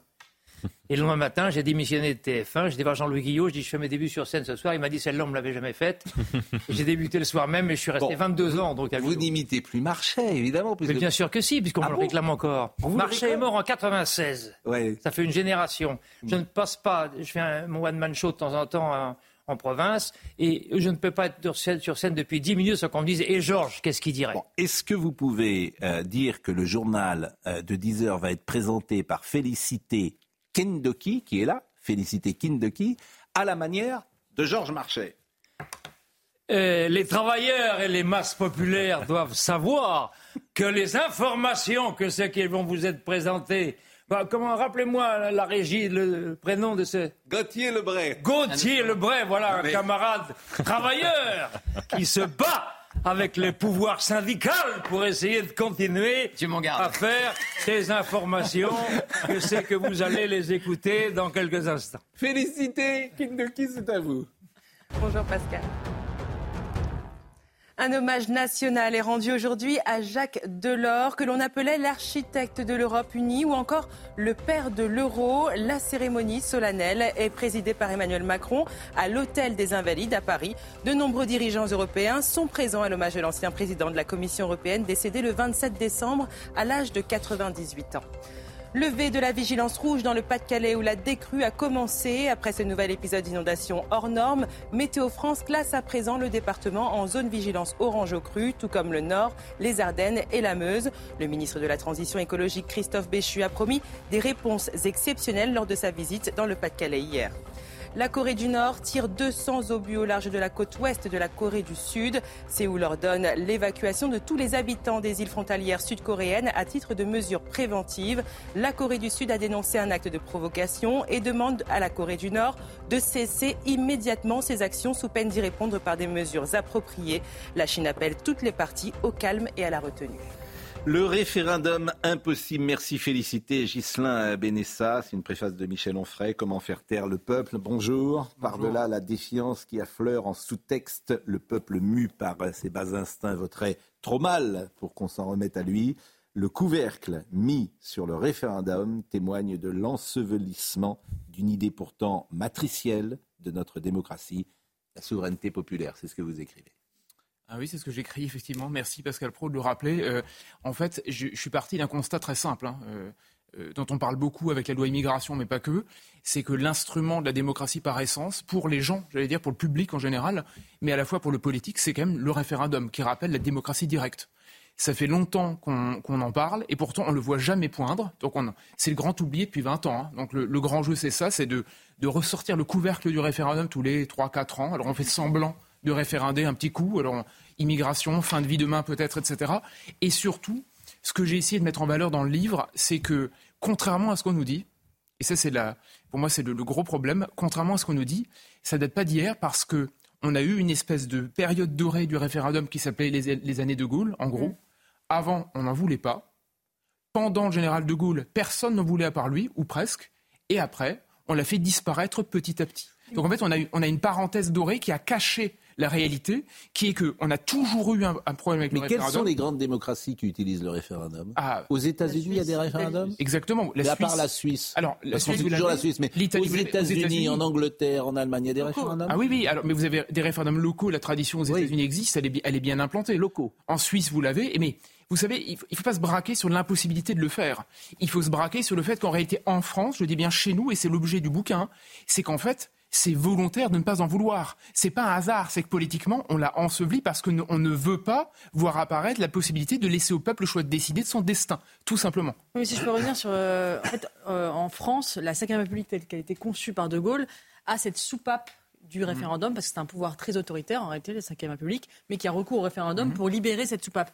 Le problème constitutif, à mon avis, de la Ve République, c'est que ce référendum repose sur le bon vouloir du président de la République. Or, une fois qu'il est au, au, au, pouvoir, le président de la République a peur d'utiliser le référendum parce qu'il sait qu'il sera jugé à travers le référendum. C'est pourquoi il n'y a que De Gaulle qui l'a utilisé. Donc en fait, De Gaulle a conçu des institutions qui étaient bonnes pour lui. Mais quand, à partir du moment où il est mort, les gens après lui qui l'ont utilisé n'ont pas utilisé l'esprit des institutions. Et c'est là le défaut majeur de la Ve République. Tous les présidents. Une, une, une, une constitution qui repose sur l'esprit. Philippe Guibert. peut pas, Tour de table, Philippe Guibert. Il faudrait que ce soit obligatoire le référendum en réalité, ou que en ce fait, soit les, le peuple qui puisse le décider. c'est pas tout à fait exact parce que le, le, tous les présidents l'ont utilisé jusqu'à Chirac.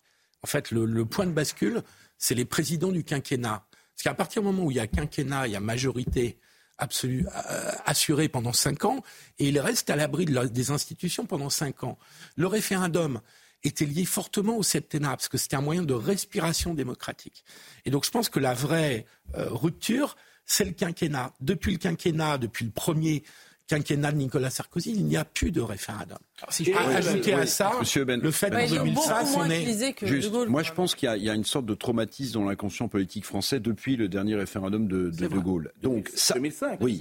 Non, de De Gaulle. Non, non, de De Gaulle. De de Gaulle. Ah, je pense qu'il y a un traumatisme oui. politique. C'est-à-dire que le président de la République, bien sûr que le peuple devrait avoir, ne prend plus cette décision-là parce que je pense qu'il y a ce traumatisme d'un ré, référendum qui tourne mal et de, et de Gaulle qui part. Et je veux dire autre chose, il faut jamais oublier non plus un truc, parce qu'on ne le dit pas, mais c'est, il faut le rappeler, c'est que le référendum, on répond jamais à la question. rarement à la question, on répond pour ou contre le président qui propose, Oui, alors, c'est pas vrai. qui Bon, propose Monsieur le. Alors le problème, il est, il est multiple. Pre- Premièrement, pour répondre clairement à, à ce que vous dites, premièrement, c'est qu'en 62, qui est le premier grand référendum, enfin le grand référendum sur l'élection du président au suffrage direct, en fait, personne ne voulait déjà. De Gaulle doit ferrailler comme pas possible, notamment contre les juges, contre la classe politique, c'est déjà le cas.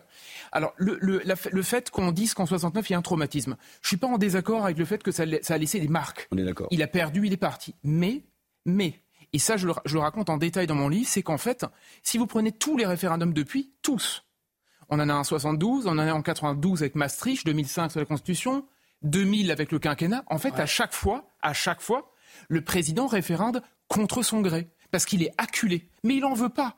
En 92, vous savez ce que dit Mitterrand C'est merveilleux. Mitterrand nous dit, tranquille, face caméra, je, ne- je, je, je ne veux pas, enfin, il n'envisage le référendum qu'avec difficulté. Vous savez pourquoi? Parce que c'est trop compliqué. Parce que c'est trop compliqué. Pourquoi est-ce qu'il dit Il que c'est trop compliqué? Parce que sans remettre à la parole du peuple, ça l'emmerde pour On le dire pourrait comme ça. avoir un référendum, En André- 2005, en 2000, c'est pareil. Exactement André pareil. Valigny, qui nous écoute, euh, dit une chose juste. Euh, André Valigny, il dit Je plaide depuis longtemps pour des référendums à questions multiples. Ça éviterait Mhm. le caractère plébiscitaire et ça ferait donc euh, moins peur au président de la République. Ça paraît de bon sens, ce qu'il dit, si on pose euh, cinq ou six questions euh, assez différentes. Oui, je suis d'accord avec vous. Moi, ce que j'aime dans le référendum, c'est que c'est un vote où on vote sur des idées et pas sur des individus. Et donc, ça change le niveau du débat politique, même de la campagne qui précède, parce que ça donne lieu vraiment à un débat politique au sens très noble du terme et pas juste à des, à des combats sur la personnalité de, de chaque candidat. Maintenant, si on fait la généalogie du référendum, il y a, il y a en effet, il y a deux traditions. Premièrement, ça remonte à l'imaginaire de la démocratie directe, de la démocratie antique, de la vraie démocratie entre guillemets. Et deuxièmement, ça remonte quand même à l'imaginaire du césarisme. Celui qui a introduit le référendum par excellence, c'est Napoléon III. Et quand euh, De Gaulle le réintroduit dans la pratique républicaine, c'est en référence à Napoléon III, ce pourquoi les élites politiques et les juges étaient contre. Et il, me semble que c'est pour ça que moi je suis assez favorable à l'idée du référendum. Mais je ne suis pas sûr que ce soit possible de le faire dans une société où le débat public est de mauvaise Monsieur qualité. Benassia, réponse. Alors le problème il est simple. Aujourd'hui, on, on glose beaucoup là-dessus parce que euh, sur la loi immigration, la question du référendum s'est posée, ou plutôt on a fait semblant de la poser pour finalement la mettre au carton. En fait, c'est très simple. Le référendum, prenons 1962-2023, parce que là, vous savez, on, on a souvent l'idée que l'histoire éclaire le présent, on l'entend tout le temps. Là, c'est vraiment le cas. En 62, De Gaulle pose une question qui est constitutionnellement interdite, entre guillemets.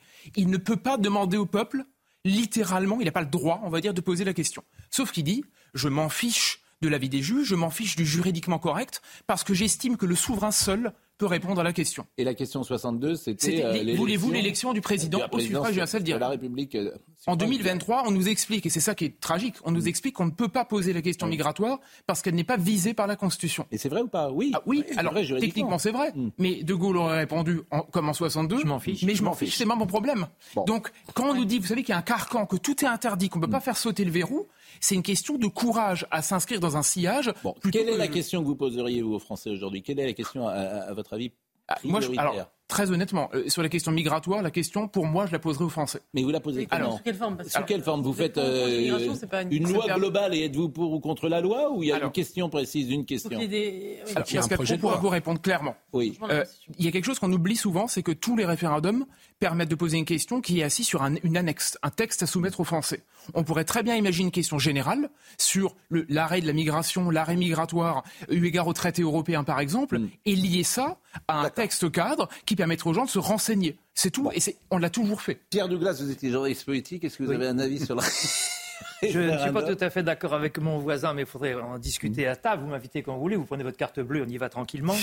Euh, J'ai toujours eu l'impression que la réponse euh, par oui ou par non au référendum était une, une réponse en faveur ou contre celui Ah oui. qui pose la question. Je Ah, pense qu'aujourd'hui, si on posait une risque, question, quelle qu'elle soit, Bah oui. les gens répondraient contre ou pour Macron. Bien sûr. Bah, c'est un risque, En 2005, évidemment. c'est- Bon, en 2005, ah, c'est non, non, absolument non. pas le cas. Avançons parce qu'on a beaucoup de En choses, les 2005, amis. c'est pas le cas. Avançons, avançons, avançons. Je voulais qu'on écoute parce que Serge Grouard, qui est le maire d'Orléans, a produit des vœux. Alors pour le moment, c'est passé un peu inaperçu. Hmm. Mais ce qu'il dit, je sais pas, vous les avez si, vus Oui, oui, j'ai entendu. J'ai été Oui. extrêmement surpris euh, de ce qu'il dit sur la France, comme il le dit. Il est maire, euh, ex-maire et Et LR. sur les solutions qu'il propose. Et sur, alors, je sais, Sur les vœux sont un peu longs. Oui. Donc, Marine nous a proposé un, fait, montage. Mais incroyable. écoutez les vœux de Serge Gouard, maire d'Orléans, parce que ça peut surprendre. Mes chers amis, en ce début janvier, il serait de bon ton de vous souhaiter une bonne année 2024, et je vous la souhaite bien sûr. Mais je n'y crois pas. 2024 va être pire que 2023, qui a été pire que 2022, et ainsi de suite. La France est en voie de disparition, voilà ce que je crois. Depuis 40 ans, nous faisons n'importe quoi ou presque. En voici dix morceaux choisis, mais avec les solutions car il y en a. Mes dix morceaux choisis. 1. Climat. Indépendance énergétique et environnement. Ils sont déréglés et bousillés. 2. L'immigration. Elle est massive et incontrôlée. 3. La délinquance, elle est explosive. 4. Nos valeurs, elles sont bafouées. 5. La santé et l'hôpital, ils vont à volo. 6. La désindustrialisation et le déclin agricole, ils sont massifs. 7. L'école de la République, elle est menacée. 8. La dette publique, elle est abyssale. 9. L'État, il est paralysant et paralysé. 10. L'influence de la France, elle est en recul partout dans le monde, qui lui-même est de plus en plus menaçant. Je renvoie ses voeux euh, à son compte Twitter parce que c'est le premier homme politique qui dit, euh, à ma connaissance, je vous souhaite une bonne année, mais elle sera pire. Donc c'est un vrai langage de vérité. Pour le coup, je pense qu'il n'a pas tout à fait tort. Et tout ce qu'il dit, on peut souscrire. Je pense qu'il y a 80% des gens qui sont d'accord avec lui sur tout ce qu'il vient de dire. Qu'est-ce qu'on fait? Ah ben, moi, euh, il faut tout changer. C'est ce qu'on vous dit matin, midi et soir, en fait. Ah Oui, mais tout changer, ça veut. Ben, ben, ça veut dire changer de logiciel. Oui, Voilà. enfin. Ben oui, mais avec vous, qu'est-ce qu'on fait? Rien. Donc Mais euh, pas moi, du je, tout. euh, je connais votre réponse. Qu'est-ce on qu'on fait, vous? on garde les Rien. voitures de fonction déjà. Qu'est-ce qu'on fait Non, avec vous? Qu'est-ce qu'on fait avec vous? Rien. Eh ben, je pense qu'il faut changer dans plein de domaines le il faut logiciel. changer plein de choses, mais pas Mais tout, Ça en ne fait. veut rien dire. Ben si, tout. Ben si. Quand on est- En fait, en fait, si. Ça veut dire quelque chose, tout. On change Je, tout. je crois pas. Voilà, on change tout. Tout ce qui marche. en fait, on se rend, compte- changement, on se rend compte que tout ce qui est fait depuis 40 ans, en fait, ne marche pas. Mais non. Dans tous les domaines. Mais non. Ah bon d'accord. Pourquoi 40 Alors, Parce que depuis 80, l'arrivée depuis, en Il gros, la remis. Mitterrand. Mais je le connaissais déjà à l'époque, il ne s'est jamais remis du 10 mai 80. Non, non, mais c'est vrai que moi je m'étonne que, pour revenir à ce que vous disiez, que Emmanuel Macron, qui a été élu sur un discours de disruption, de révolution, euh, d'initiative politique, de, Mm. de monde nouveau, ne prenne pas le risque du référendum parce qu'il s- il, il était apparu comme une personnalité politique qui avait du courage politique. qui osait faire des choses, bousculer le système, et il n'a pas ce courage du référendum, et ça m'étonne beaucoup, parce que je, je pense qu'il serait capable de prendre ce risque. précisément, Monsieur le- Benassa. Je dis, euh, le- le- vous dites tout changer. En fait, changer si- si- s'il utilisait une, une voix, vous savez, aussi solide, claire et binaire qu'un référendum, par exemple, Emmanuel Macron assumerait le fait qu'il Oui. peut fa- faire sauter les verrous, parce que là, vous pouvez toucher à beaucoup de choses qui vous sont interdites, et pour une fois, on aurait l'impression qu'il y a une vraie décision politique de changer les choses. Sinon, on en reste à des, à des, ar- à des arguties. Mais, mais c'est très simple, par exemple, l'école, c'est très très simple. Euh, Parcoursup pose un problème, il y a trop de monde dans les universités. Euh, examen à la fin de la cinquième pour savoir tu- si tu passes en quatrième. Si tu peux pas, bah tu y vas pas. En fait, tout le monde ne va pas au bac. Examen cinquième, examen troisième, et, et examen tout le temps. Et puis si tu peux pas suivre, comment C'est l'exigence sur le bac qui pose problème. C'est pas d'avoir plus de bon, gens que. Non, mais ça, c'est un exemple très précis, très concret. mais je- Donc, tu n'auras pas tes universités euh, encombrées par des gens qui n'ont rien à y faire. Et puis, tu auras des filières que tu auras travaillées et ça. En fait, il faut tout changer. Oui. C'est une révolution. Comment on dit? Copernicienne. Oui. Bon, euh, euh, Florian Tardif est en direct des Invalides euh, parce qu'aujourd'hui, il y a une cérémonie Ah. euh, en hommage à Jacques Delors, le père de l'Europe. Ce qui est intéressant, si j'ose dire, c'est que Victor Orban sera là quand même. Il sera présent, puisque tout le monde a été invité par définition. Donc on va voir Victor Orban, qui n'est pas vraiment un Européen convaincu, rendre hommage à Jacques Delors, qui est le père de l'Europe. Oui, tout à fait, euh, Pascal, puisque l'ensemble des, des chefs d'État et de gouvernement euh, européens ont été euh, invités par la présidence française. C'est ce qu'on nous a précisé dans l'entourage du président de la République. Et Victor Orban a expliqué, donc il y a, il y a quelques jours maintenant, qu'il serait bien présent à cette cérémonie aux côtés de nombreux chefs d'État et de gouvernement pour rendre un dernier hommage donc à Jacques Delors, de- à Jacques Delors, cet architecte de l'Europe unie. C'est en ces mots, en tout cas, qu'on nous l'a présenté dans, dans un briefing presse qui, qui s'est déroulé hier hier pour, nous détailler les, les contours donc, de cette cérémonie qui aura lieu dans, une petite trentaine de minutes. cérémonie quasiment suivant un, un, déroulé quasiment immuable, Pascal, à ceci près qu'après la Marseillaise, à la fin de cette cérémonie, sera joué l'hymne européen. Et juste avant cela, Emmanuel Macron, comme il le fait à chaque fois que est rendu dans cette cour des Invalides un hommage national, prendra la parole. Un discours là encore axé sur le legs, la mémoire, bien évidemment, de, de, cet homme architecte de cette Europe unie, mais le legs qu'il a laissé aux générations futures. Et d'ailleurs, le président de la République, selon mes informations, devrait tenter de, s'inscrire dans, dans, ces pas en amont, vous l'avez compris, des, futures échéances électorales, les élections européennes de juin prochain. Merci Florian euh, Tardif d'avoir été synthétique.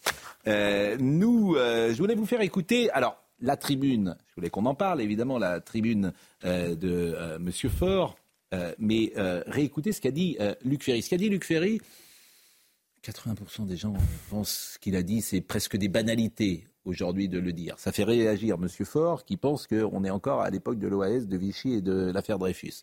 Écoutez Luc Ferry. Je ne pense pas que Marine Le Pen soit fasciste. Je la connais un peu. Je sais très bien qu'elle est ni raciste ni antisémite. Je suis désolé de dire ça à mes amis intellectuels de gauche qui veulent à tout prix dire c'est le nazisme qui revient. Regardez Madame Belloni en Italie. C'est pas le fascisme qui est revenu en Italie. Bon, voilà. Donc tout ça est assez ridicule. Marine Le Pen, c'est la droite populaire et républicaine. C'est pas. J'ai l'impression que vous me décrivez Jacques Chirac. Mais elle est moins à droite que Pandro et Pasqua en 70. Voilà, c'est la vérité. Et, ça n'a rien à voir avec l'extrême droite. L'extrême droite, elle était antisémite, elle était votre raciste. définition de l'extrême droite d'ailleurs bah, L'extrême droite, c'est bah, dire comme l'extrême gauche. L'extrême droite était révolutionnaire. Factieuse. La révolution, elle était factieuse. Elle assassinait les opposants. Elle voulait prendre le pouvoir par les armes et par la violence. Elle était antisémite et raciste. C'est absolument pas le cas de Marine Le Pen, qui n'est ni antisémite ni raciste et qui est évidemment républicaine. Maintenant, on peut avoir. Moi, j'ai des désaccords avec le Rassemblement national, mais beaucoup plus sur le plan économique économique que sur le plan euh, euh, moral ou politique. Et il faut arrêter de dire que c'est que c'est le fascisme et que c'est l'immoralité. C'est pas vrai. C'est simplement faux. Et les 42% qui ont voté pour elle savent que c'est faux. Et donc, quand, quand, on insulte ces gens-là, on les renforce. En, à la limite, on va les rendre racistes si on continue. Voilà, c'est idiot comme raisonnement. Cette espèce de moralisme débile euh, des intellectuels de gauche est fascinant pour moi. Et alors, euh, Olivier Faure, qui est le premier secrétaire du PS, euh, a écrit une tribune. Cet homme, Luc Ferry, euh, vous ne le connaissez vraisemblablement pas, dit-il. On le connaît un peu plus que, que Luc Olivier. Ferry est plus connu que Olivier Faure. Bon, Ça reste à la jeunesse. La mémoire est vivante, elle doit être partagée, pour reprendre les mots du philosophe Paul Ricoeur, quand on parle du passé, soit on oublie, soit on rabâche. C'est comme si on disait au Parti communiste qu'il est l'héritier de Staline. Évidemment, ça n'a pas de sens.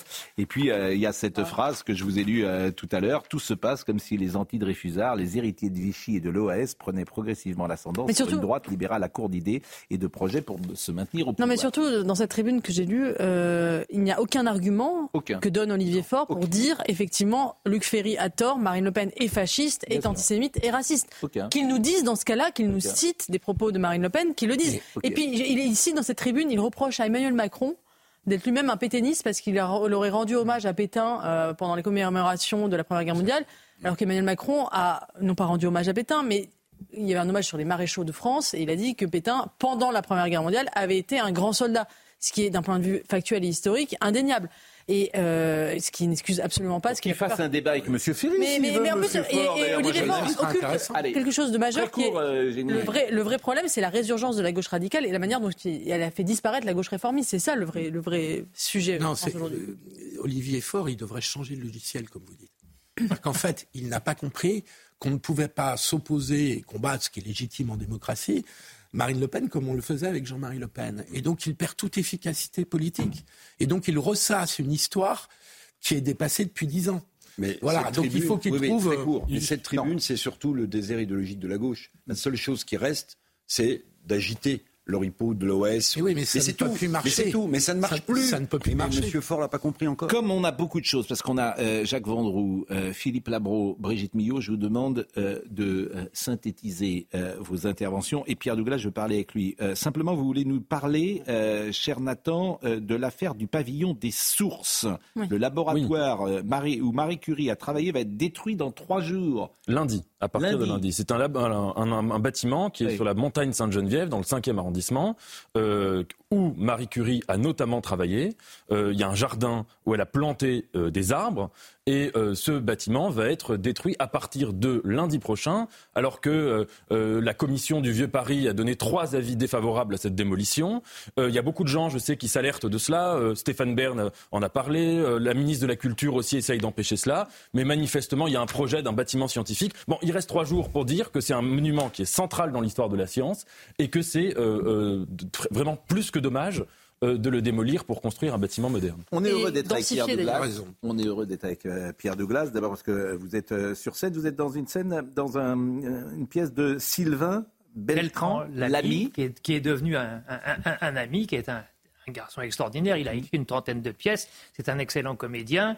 On a fait sa connaissance. Il a un petit théâtre de 70 places à, à Vichy. Mhm. Et on a réveillonné ensemble, puisqu'on a joué deux fois la pièce s'appelle L'habit ne fait pas le kir. Et c'est l'histoire de, euh, du chanoine Kir, qui dans les années 50-60 était maire de Dijon, député et prêtre et curé, qui avait un caractère épouvantable, qui avait une personnalité fantastique, et que je joue pendant une heure et demie en soutane. Alors, je vous ai demandé de venir parce que euh, Jacques Maillot était là avec nous euh, l'autre jour. Oui. Paraît-il que vous imitez Darry Cole d'ailleurs. Ha, ha, ha. Oui, euh, oh, le petit canaillou, c'est c'est des cochonneries, c'est des cochonneries, tu peux me dire ça, tu peux me dire. Oh, qu'est-ce que c'est sympathique, ce petit canaillou. Bon, et puis il y a euh, ce duo que vous avez formé avec, euh, c'est dans Jour de gloire, euh, euh, notamment euh, Darry Cole, qui était une personnalité tout à fait étonnante d'ailleurs, Darry Cole, hein, qui était au-delà. Extraordinaire. Et euh, donc, il y a, je voulais vous montrer un échange avec euh, Thierry Leluron, qui a euh, quelques années, où Leluron imite, euh, je crois, Raymond Barre, et vous, vous imitez euh, Georges Marchais. Eh bien, monsieur Marchais, je suis heureux que finalement les Carpentiers aient organisé ce Écoutez, débat. encore un monopole, toujours la défense des monopoles. Non, j'enregistre, continuez votre question. Monsieur Marchais, les Françaises et les Français s'apercevront. Non mais écoutez, je m'excuse, monsieur le chef de du gouvernement ce provisoire, mais c'est un scandale C'est un scandale, monsieur Barr Ça fait des mois que je cours après ce débat. On invite le leader de l'opposition, parce que c'est pas Mitterrand, c'est moi, à la télévision, tous les années bissextiles, et quand j'arrive, on me dit de me taire. Alors quand est-ce qu'ils causent le représentant des travailleurs et des masses populaires Monsieur Marchais, je vous en prie. Mais j'aimerais tout d'abord vous serrer la main. Mais il n'en est pas question, monsieur le Premier ministre. Non, Je m'excuse. Vous ne me laissez pas terminer, monsieur Bon, Marchais. finissez votre phrase. J'aimerais vous serrer la main car finalement, vous vous posez comme étant notre meilleur allié, monsieur Marchais. Oui, je le dis, vous êtes le leader de la désunion de la gauche. Écoutez, ça, c'est peut-être pas la peine de le crier sur les toits, monsieur. Barr. on peut peut-être s'arranger, faire la cuisine électorale en dehors de la télévision. C'était assez novateur à l'époque parce que euh, on raillait pas trop quand même, euh, disons-le, euh, ou en tout cas moins euh, qu'aujourd'hui, euh, le, le politique. Thierry euh, Le Luron, il est mort en 1986, il avait 33 ans, c'est sans doute le plus grand talent euh, de la scène française dans ce domaine, euh, un talent exceptionnel. Il avait un talent exceptionnel, il avait des possibilités vocales extraordinaires, il imitait 40 personnes, il avait une très belle voix, il il- c'était un chanteur d'opérette en fait. Et il avait débuté, il avait 16 ans, euh, au Jeu de la Chance que représentait Raymond Marcillac un dimanche. Il est venu chanter là et sa carrière a commencé.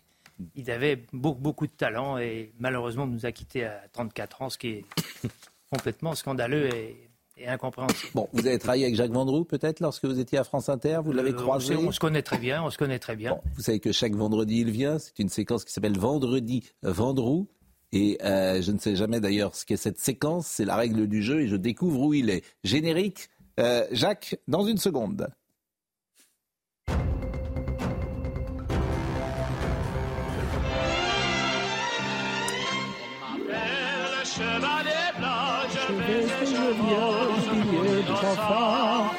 Jacques Vendroux Belle et heureuse année, cher Jacques Vendroux. Je ne sais pas où il est, Jacques. J'ai l'impression qu'il est nulle part, peut-être. Je suis Ah, Pascal. oh là là C'est Keïta. Salif Keïta. Non, mais pas du tout. Il y a 10 ans. Eusebio. Mais pas du tout. Ah mince. Mais pas du tout, Pascal. D'abord, je voudrais embrasser mon ami Pierre Douglas. Que, Oui. Que, que j'aime beaucoup, d'abord.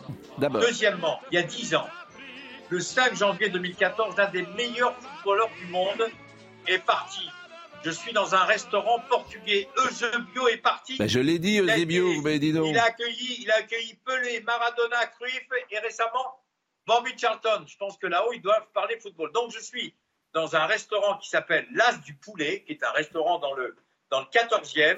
Ils vous attendent d'ailleurs avec votre carte bleue, Pascal, je vous le dis tout de suite. C'est dirigé par Raphaël et Tino. Et donc, je voulais rendre hommage à Eusebio parce qu'on a beaucoup parlé du- des grands footballeurs de ces 40 ou 50 dernières années. Et je trouve qu'on avait un petit peu oublié Eusebio. Et puis, et puis Eusebio, c'était un grand joueur. Il a joué au Benfica de Lisbonne. Il a terminé troisième de la Coupe du Monde en, en 66. En tous les cas, il fait partie des grands, grands footballeurs du football mondial. Et donc, je voulais, eh bien, dans ce restaurant portugais du, du 14e, eh bien, lui. Eh lui vous avez eu raison et on vous souhaite une excellente année. On revient vous voir Non, tout à l'heure parce qu'on est Pascal, très en retard. Attendez, Pascal, 30 secondes. Non. Regardez ce que je vous ai apporté. Regardez le maillot nantais de- du Football Club de Nantes. Regardez, Et avec le logo le maillot nantais, il est généralement Parce du Football Club de Nantes. joue en Coupe de France tout à l'heure à 18h à Pau contre, Contre le Pau. Pau. Bon. Voilà. Bon, on, on vous dira au revoir tout à l'heure. On a commencé par Alain Delon, on reçoit Pierre Douglas, on parle de Thierry Leluron et on a parlé euh, de Zébio. C'est bien, on est vraiment dans euh, l'actualité euh, du, du moment. Euh, je vais vous proposer d'écouter euh, l'émission, euh, un extrait de l'émission comme chaque semaine de notre ami Philippe Labro. Et Philippe, euh, l'essentiel chez Labro, euh, Philippe a reçu euh, cette semaine Monsieur Tessier. C'est à 12h55 sur C8 dans l'essentiel chez Labro. Il reçoit le journaliste et écrivain Bertrand Tessier qui vient présenter un coffret collector du chef-d'œuvre de Jean-Pierre Melville, Le Samouraï, ça tombe bien, entièrement restauré par Pathé en version 4K. L'occasion de rappeler l'importance de ce film dans le panthéon du cinéma mondial. Écoutez. Il y a deux films qui ont vraiment influencé euh, l'histoire du cinéma, j'ai envie de dire. Citizen Kane d'Orson Welles et Le Samouraï. Et peut-être, pardon, et peut-être à bout de souffle aussi. Hein. Et à bout de souffle Peut-être aussi. le mépris Mais- aussi Oui, enfin bon. Et, et à, et à bout de souffle aussi. Mais le samouraï, ce qui est, ce qui est fascinant, c'est de voir à quel point chacun a d'une certaine manière essayé d'en faire une sorte de remake. Alors, à la fois en Europe, on voit par exemple des films comme Le Flingueur avec Charles Bronson en Angleterre, il y a des films en Ouais. Italie qui s'inspirent de ça, mais surtout, tout le cinéma de Hong Kong, de John Woo, est, est complètement inspiré par, par le, le- le samouraï. Et les Américains. Et les Tarantino. Américains, Michael Mann. euh, Winding, là, Nicolas Winding Refn, celui qui a fait Drive avec euh, Absolument. Ryan Gosling. C'est totalement melvillien. Hein. Michael Mann avec Heat, hein, avec De Niro et Pacino. Tous ces films, vous les connaissez. Mmh, Non, oui, bien euh, sûr. bah oui. L'essentiel chez Labro, demain, 12h55 sur C8. Et puis Brigitte Millot, comme euh, tous les samedis, cette fois-ci à 10h30 sur CNews, nous parlera de l'effet placebo. Écoutez, regardez. Présentation, ça veut dire quoi? La présentation, c'est-à-dire qu'on s'est aperçu que plus ça fait mal, plus ça marche.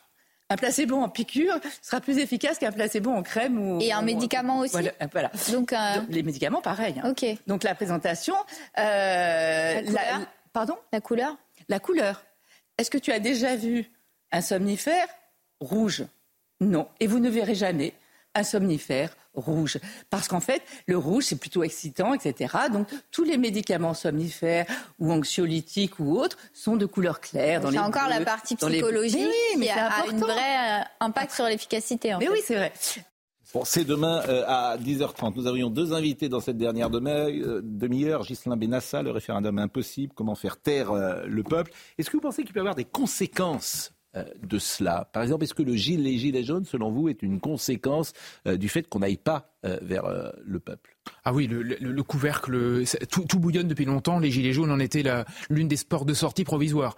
C'est clair que, vous savez, on, on a vu hier une séquence où, euh, euh, je crois que c'est Christophe Béchu qui s'est fait, qui s'est fait secouer, on va dire ça comme ça, euh, à, à l'occasion des inondations dans le Nord. mais il n'y peut rien, Christophe Ah non, mais attendez, mais c'est pas ce que je dis. Je dis seulement qu'il est, il est, il, il paye une énième fois, comme tous les autres, hein, il paye une langue de bois qui est choquante à l'aune d'en face de, de gens qui ont envie de reprendre le pouvoir, de dire mais comment on fait? Qu'est-ce que fait l'État? Qu'est-ce qu'ils font pour moi? Vous voyez, c'est un, cri. Il pleut dans le Pas-de-Calais? C'est très difficile comme sujet parce que Oui, même si moi je sûr. dis ça, je peux me faire.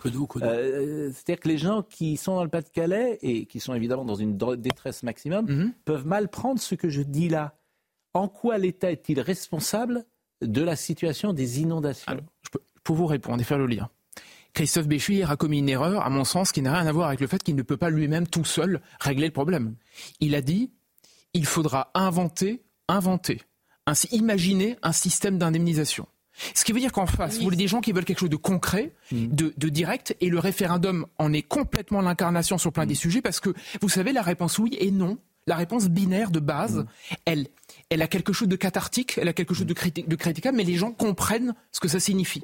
Et en face, vous avez souvent un lexique un peu incompréhensible. On remet à plus tard, on remet à demain, et au bout d'un au bout d'un moment, on a, vous savez, la, la panique, la panique absolue parce que c'est le choc entre le peuple et les élites. Et on va terminer euh, évidemment euh, cette émission avec le sourire de, de Pierre Douglas, parce qu'on est heureux d'abord de vous voir en pleine forme, en excellente euh, santé, et puis peut-être avec un guide de vie, parce qu'il faut pas arrêter, sans doute, faut être toujours Non, sur euh, tant que le public m'aime bien et que je n'ai pas de problème de mémoire, euh, je continue.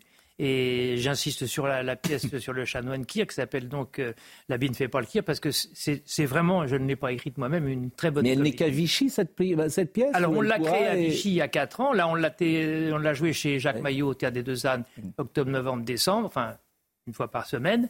Et puis là, ben, on est en, en pourparlers avec plusieurs théâtres pour jouer à Paris et on prépare une tournée pour la saison prochaine à partir d'octobre 2024. Vous ne faites plus le chansonnier Si, j'ai un, one-man show aussi dans lequel j'ai des chansons parodiques et des sketchs sur l'actualité que, que je continue à faire. Et ça, ce, ce- ce- ce théâtre-là, ce spectacle-là, on peut le voir où? Ah ben, pour l'instant, euh, j'ai un, un- un pianiste euh, chef d'orchestre qui est en Mm. train de démarcher des villes pour qu'on y aille. Donc on est en pleine, en pleine recherche. Et vous écrivez sur l'actualité, c'est l'ancien journaliste qui est toujours euh, présent et qui euh, Voilà, je- reprend cet j'a- humour. euh, J'achète 120 euros de journaux par mois. Je ne veux pas m'abonner parce que je veux aider les marchands de journaux. Donc j'achète Ah oui, des journaux. Je lis les journaux tous les jours. Vous écoutez, vous écoutez les chaînes d'infos peut-être? Oui, j'écoute les chaînes d'infos. Il m'arrive même de, de regarder CNews. Enfin, quand vous êtes là, parce que euh, j'ai trouvé que vous étiez un très bon reporter sportif et que vous étiez pas mal recyclé. Et puis on peut pas. Et puis également de toutes nos amis qui sont sur la chaîne de Sonia, de Romain, de Laurence, de Julien et, et- et je vais de Délie et je vais euh, évidemment tout euh, citer. euh, je vais- euh, et d'ailleurs ce soir, Elliot Deval sera avec Philippe Devilliers. Euh, à 19h, donc ce sera euh, comme tous les euh, vendredis passionnant. Bah, je vous remercie Pierre Douglas. Je reviens quand vous voulez. Ah, Faites-moi un petit peu, un petit peu, de- un petit, un petit marché pour terminer une nouvelle fois. La, la question euh, que c'est qu'elle est posée euh, dès l'instant ou dès le départ, au début, avant que ça commence, le combat euh, national et social des travailleurs doit être entretenu par le fait qu'à partir du moment, etc., etc. Bon. m'a dit de faire court. Ben, bon, ben, euh, non, mais Georges, ben, bon, vous connaissez Georges Marchais, Ah, rassurez-moi Oui, quand oui, même, oui. qui était une immense vedette les années 70. Bien sûr, parce qu'il y avait que deux télés, c'est toujours pareil. Donc euh, tous ces gens-là étaient des immenses vedettes. Les gens étaient plus vedettes dans les années 70 ou 80 qu'ils ne le sont aujourd'hui, parce qu'il y avait que deux télévisions. Donc Pierre était une, avec euh, Thierry Le Huron à l'époque, était une immense vedette. Jacques Vendroux je vous dis au revoir, Jacques. J'avais reconnu Eusebio. Hein. Pascal, mais non, mais c'est important, c'est important. les inondations dans les Hauts-de-Seine, dans les, Hauts- dans les, Les Hauts-de-Seine. dans le département du Nord et du Pas-de-Calais, Oui, c'est d'accord pas du tout dans les Hauts-de-Seine. Le match, c'est pas grave. le match Saint-Omer, Saint-Omer contre Dunkerque aura bien lieu demain à 18h. C'est les dirigeants de Saint-Omer qui m'ont demandé d'annoncer. Voilà. Un petit moment de bonheur pour nos amis euh, euh, des Hauts-de-France. Voilà. Bon, bon ben, c'est important effectivement euh, de dire Eh que oui, ma- c'est important. C'est une porte de sortie pour eux. Bon, Jacques, merci. Bon anniversaire à Geneviève. À qui Ne posez pas de questions. À qui Bon anniversaire. Il est fâché en plus. Bon anniversaire C'est à qui maintenant. C'est maintenant. à, vo- à votre tante Oui, Geneviève a 81 ans aujourd'hui. Elle regarde l'émission. Elle m'a dit Est-ce que tu peux souhaiter mon anniversaire à Pascal Pro? Eh bien, je le fais. Voilà. Bon, bah écoutez, il n'y a pas de. Merci. N'hésitez pas si vous avez une voiture à vendre euh, ou à mettre quelque chose sur Ah le non, bon coin. bien, tout va bien. Bon, Tout va bien. Tout Merci, c'est terminé. à Il va falloir nous laisser maintenant, Jacques. Euh, Anouk était à la réalisation, Felipe Camacho était à la vision. Merci à Thomas qui était au son, à Marine Lançon, à Guilhem Lafage. Toutes ces émissions sont à retrouver euh, sur cnews.fr. Et puis, comme tous les vendredis, merci à Nicolas Nissim, à Magdela Dervish, à Lino Vitez, à tous ceux qui sont au service programmation, à Marine Carbalet, vraiment grandement, qui nous aident. Merci à tous. Euh, Pierre Douglas, euh, merci. C'était un plaisir de vous retrouver. Plaisir La- partagé. Le référendum impossible, Ghislain Benissa. Comment faire taire le peuple et c'est aux éditions de l'Artilleur. Euh, à lundi et bon week-end à tous. Jean-Marc Morandini dans une seconde.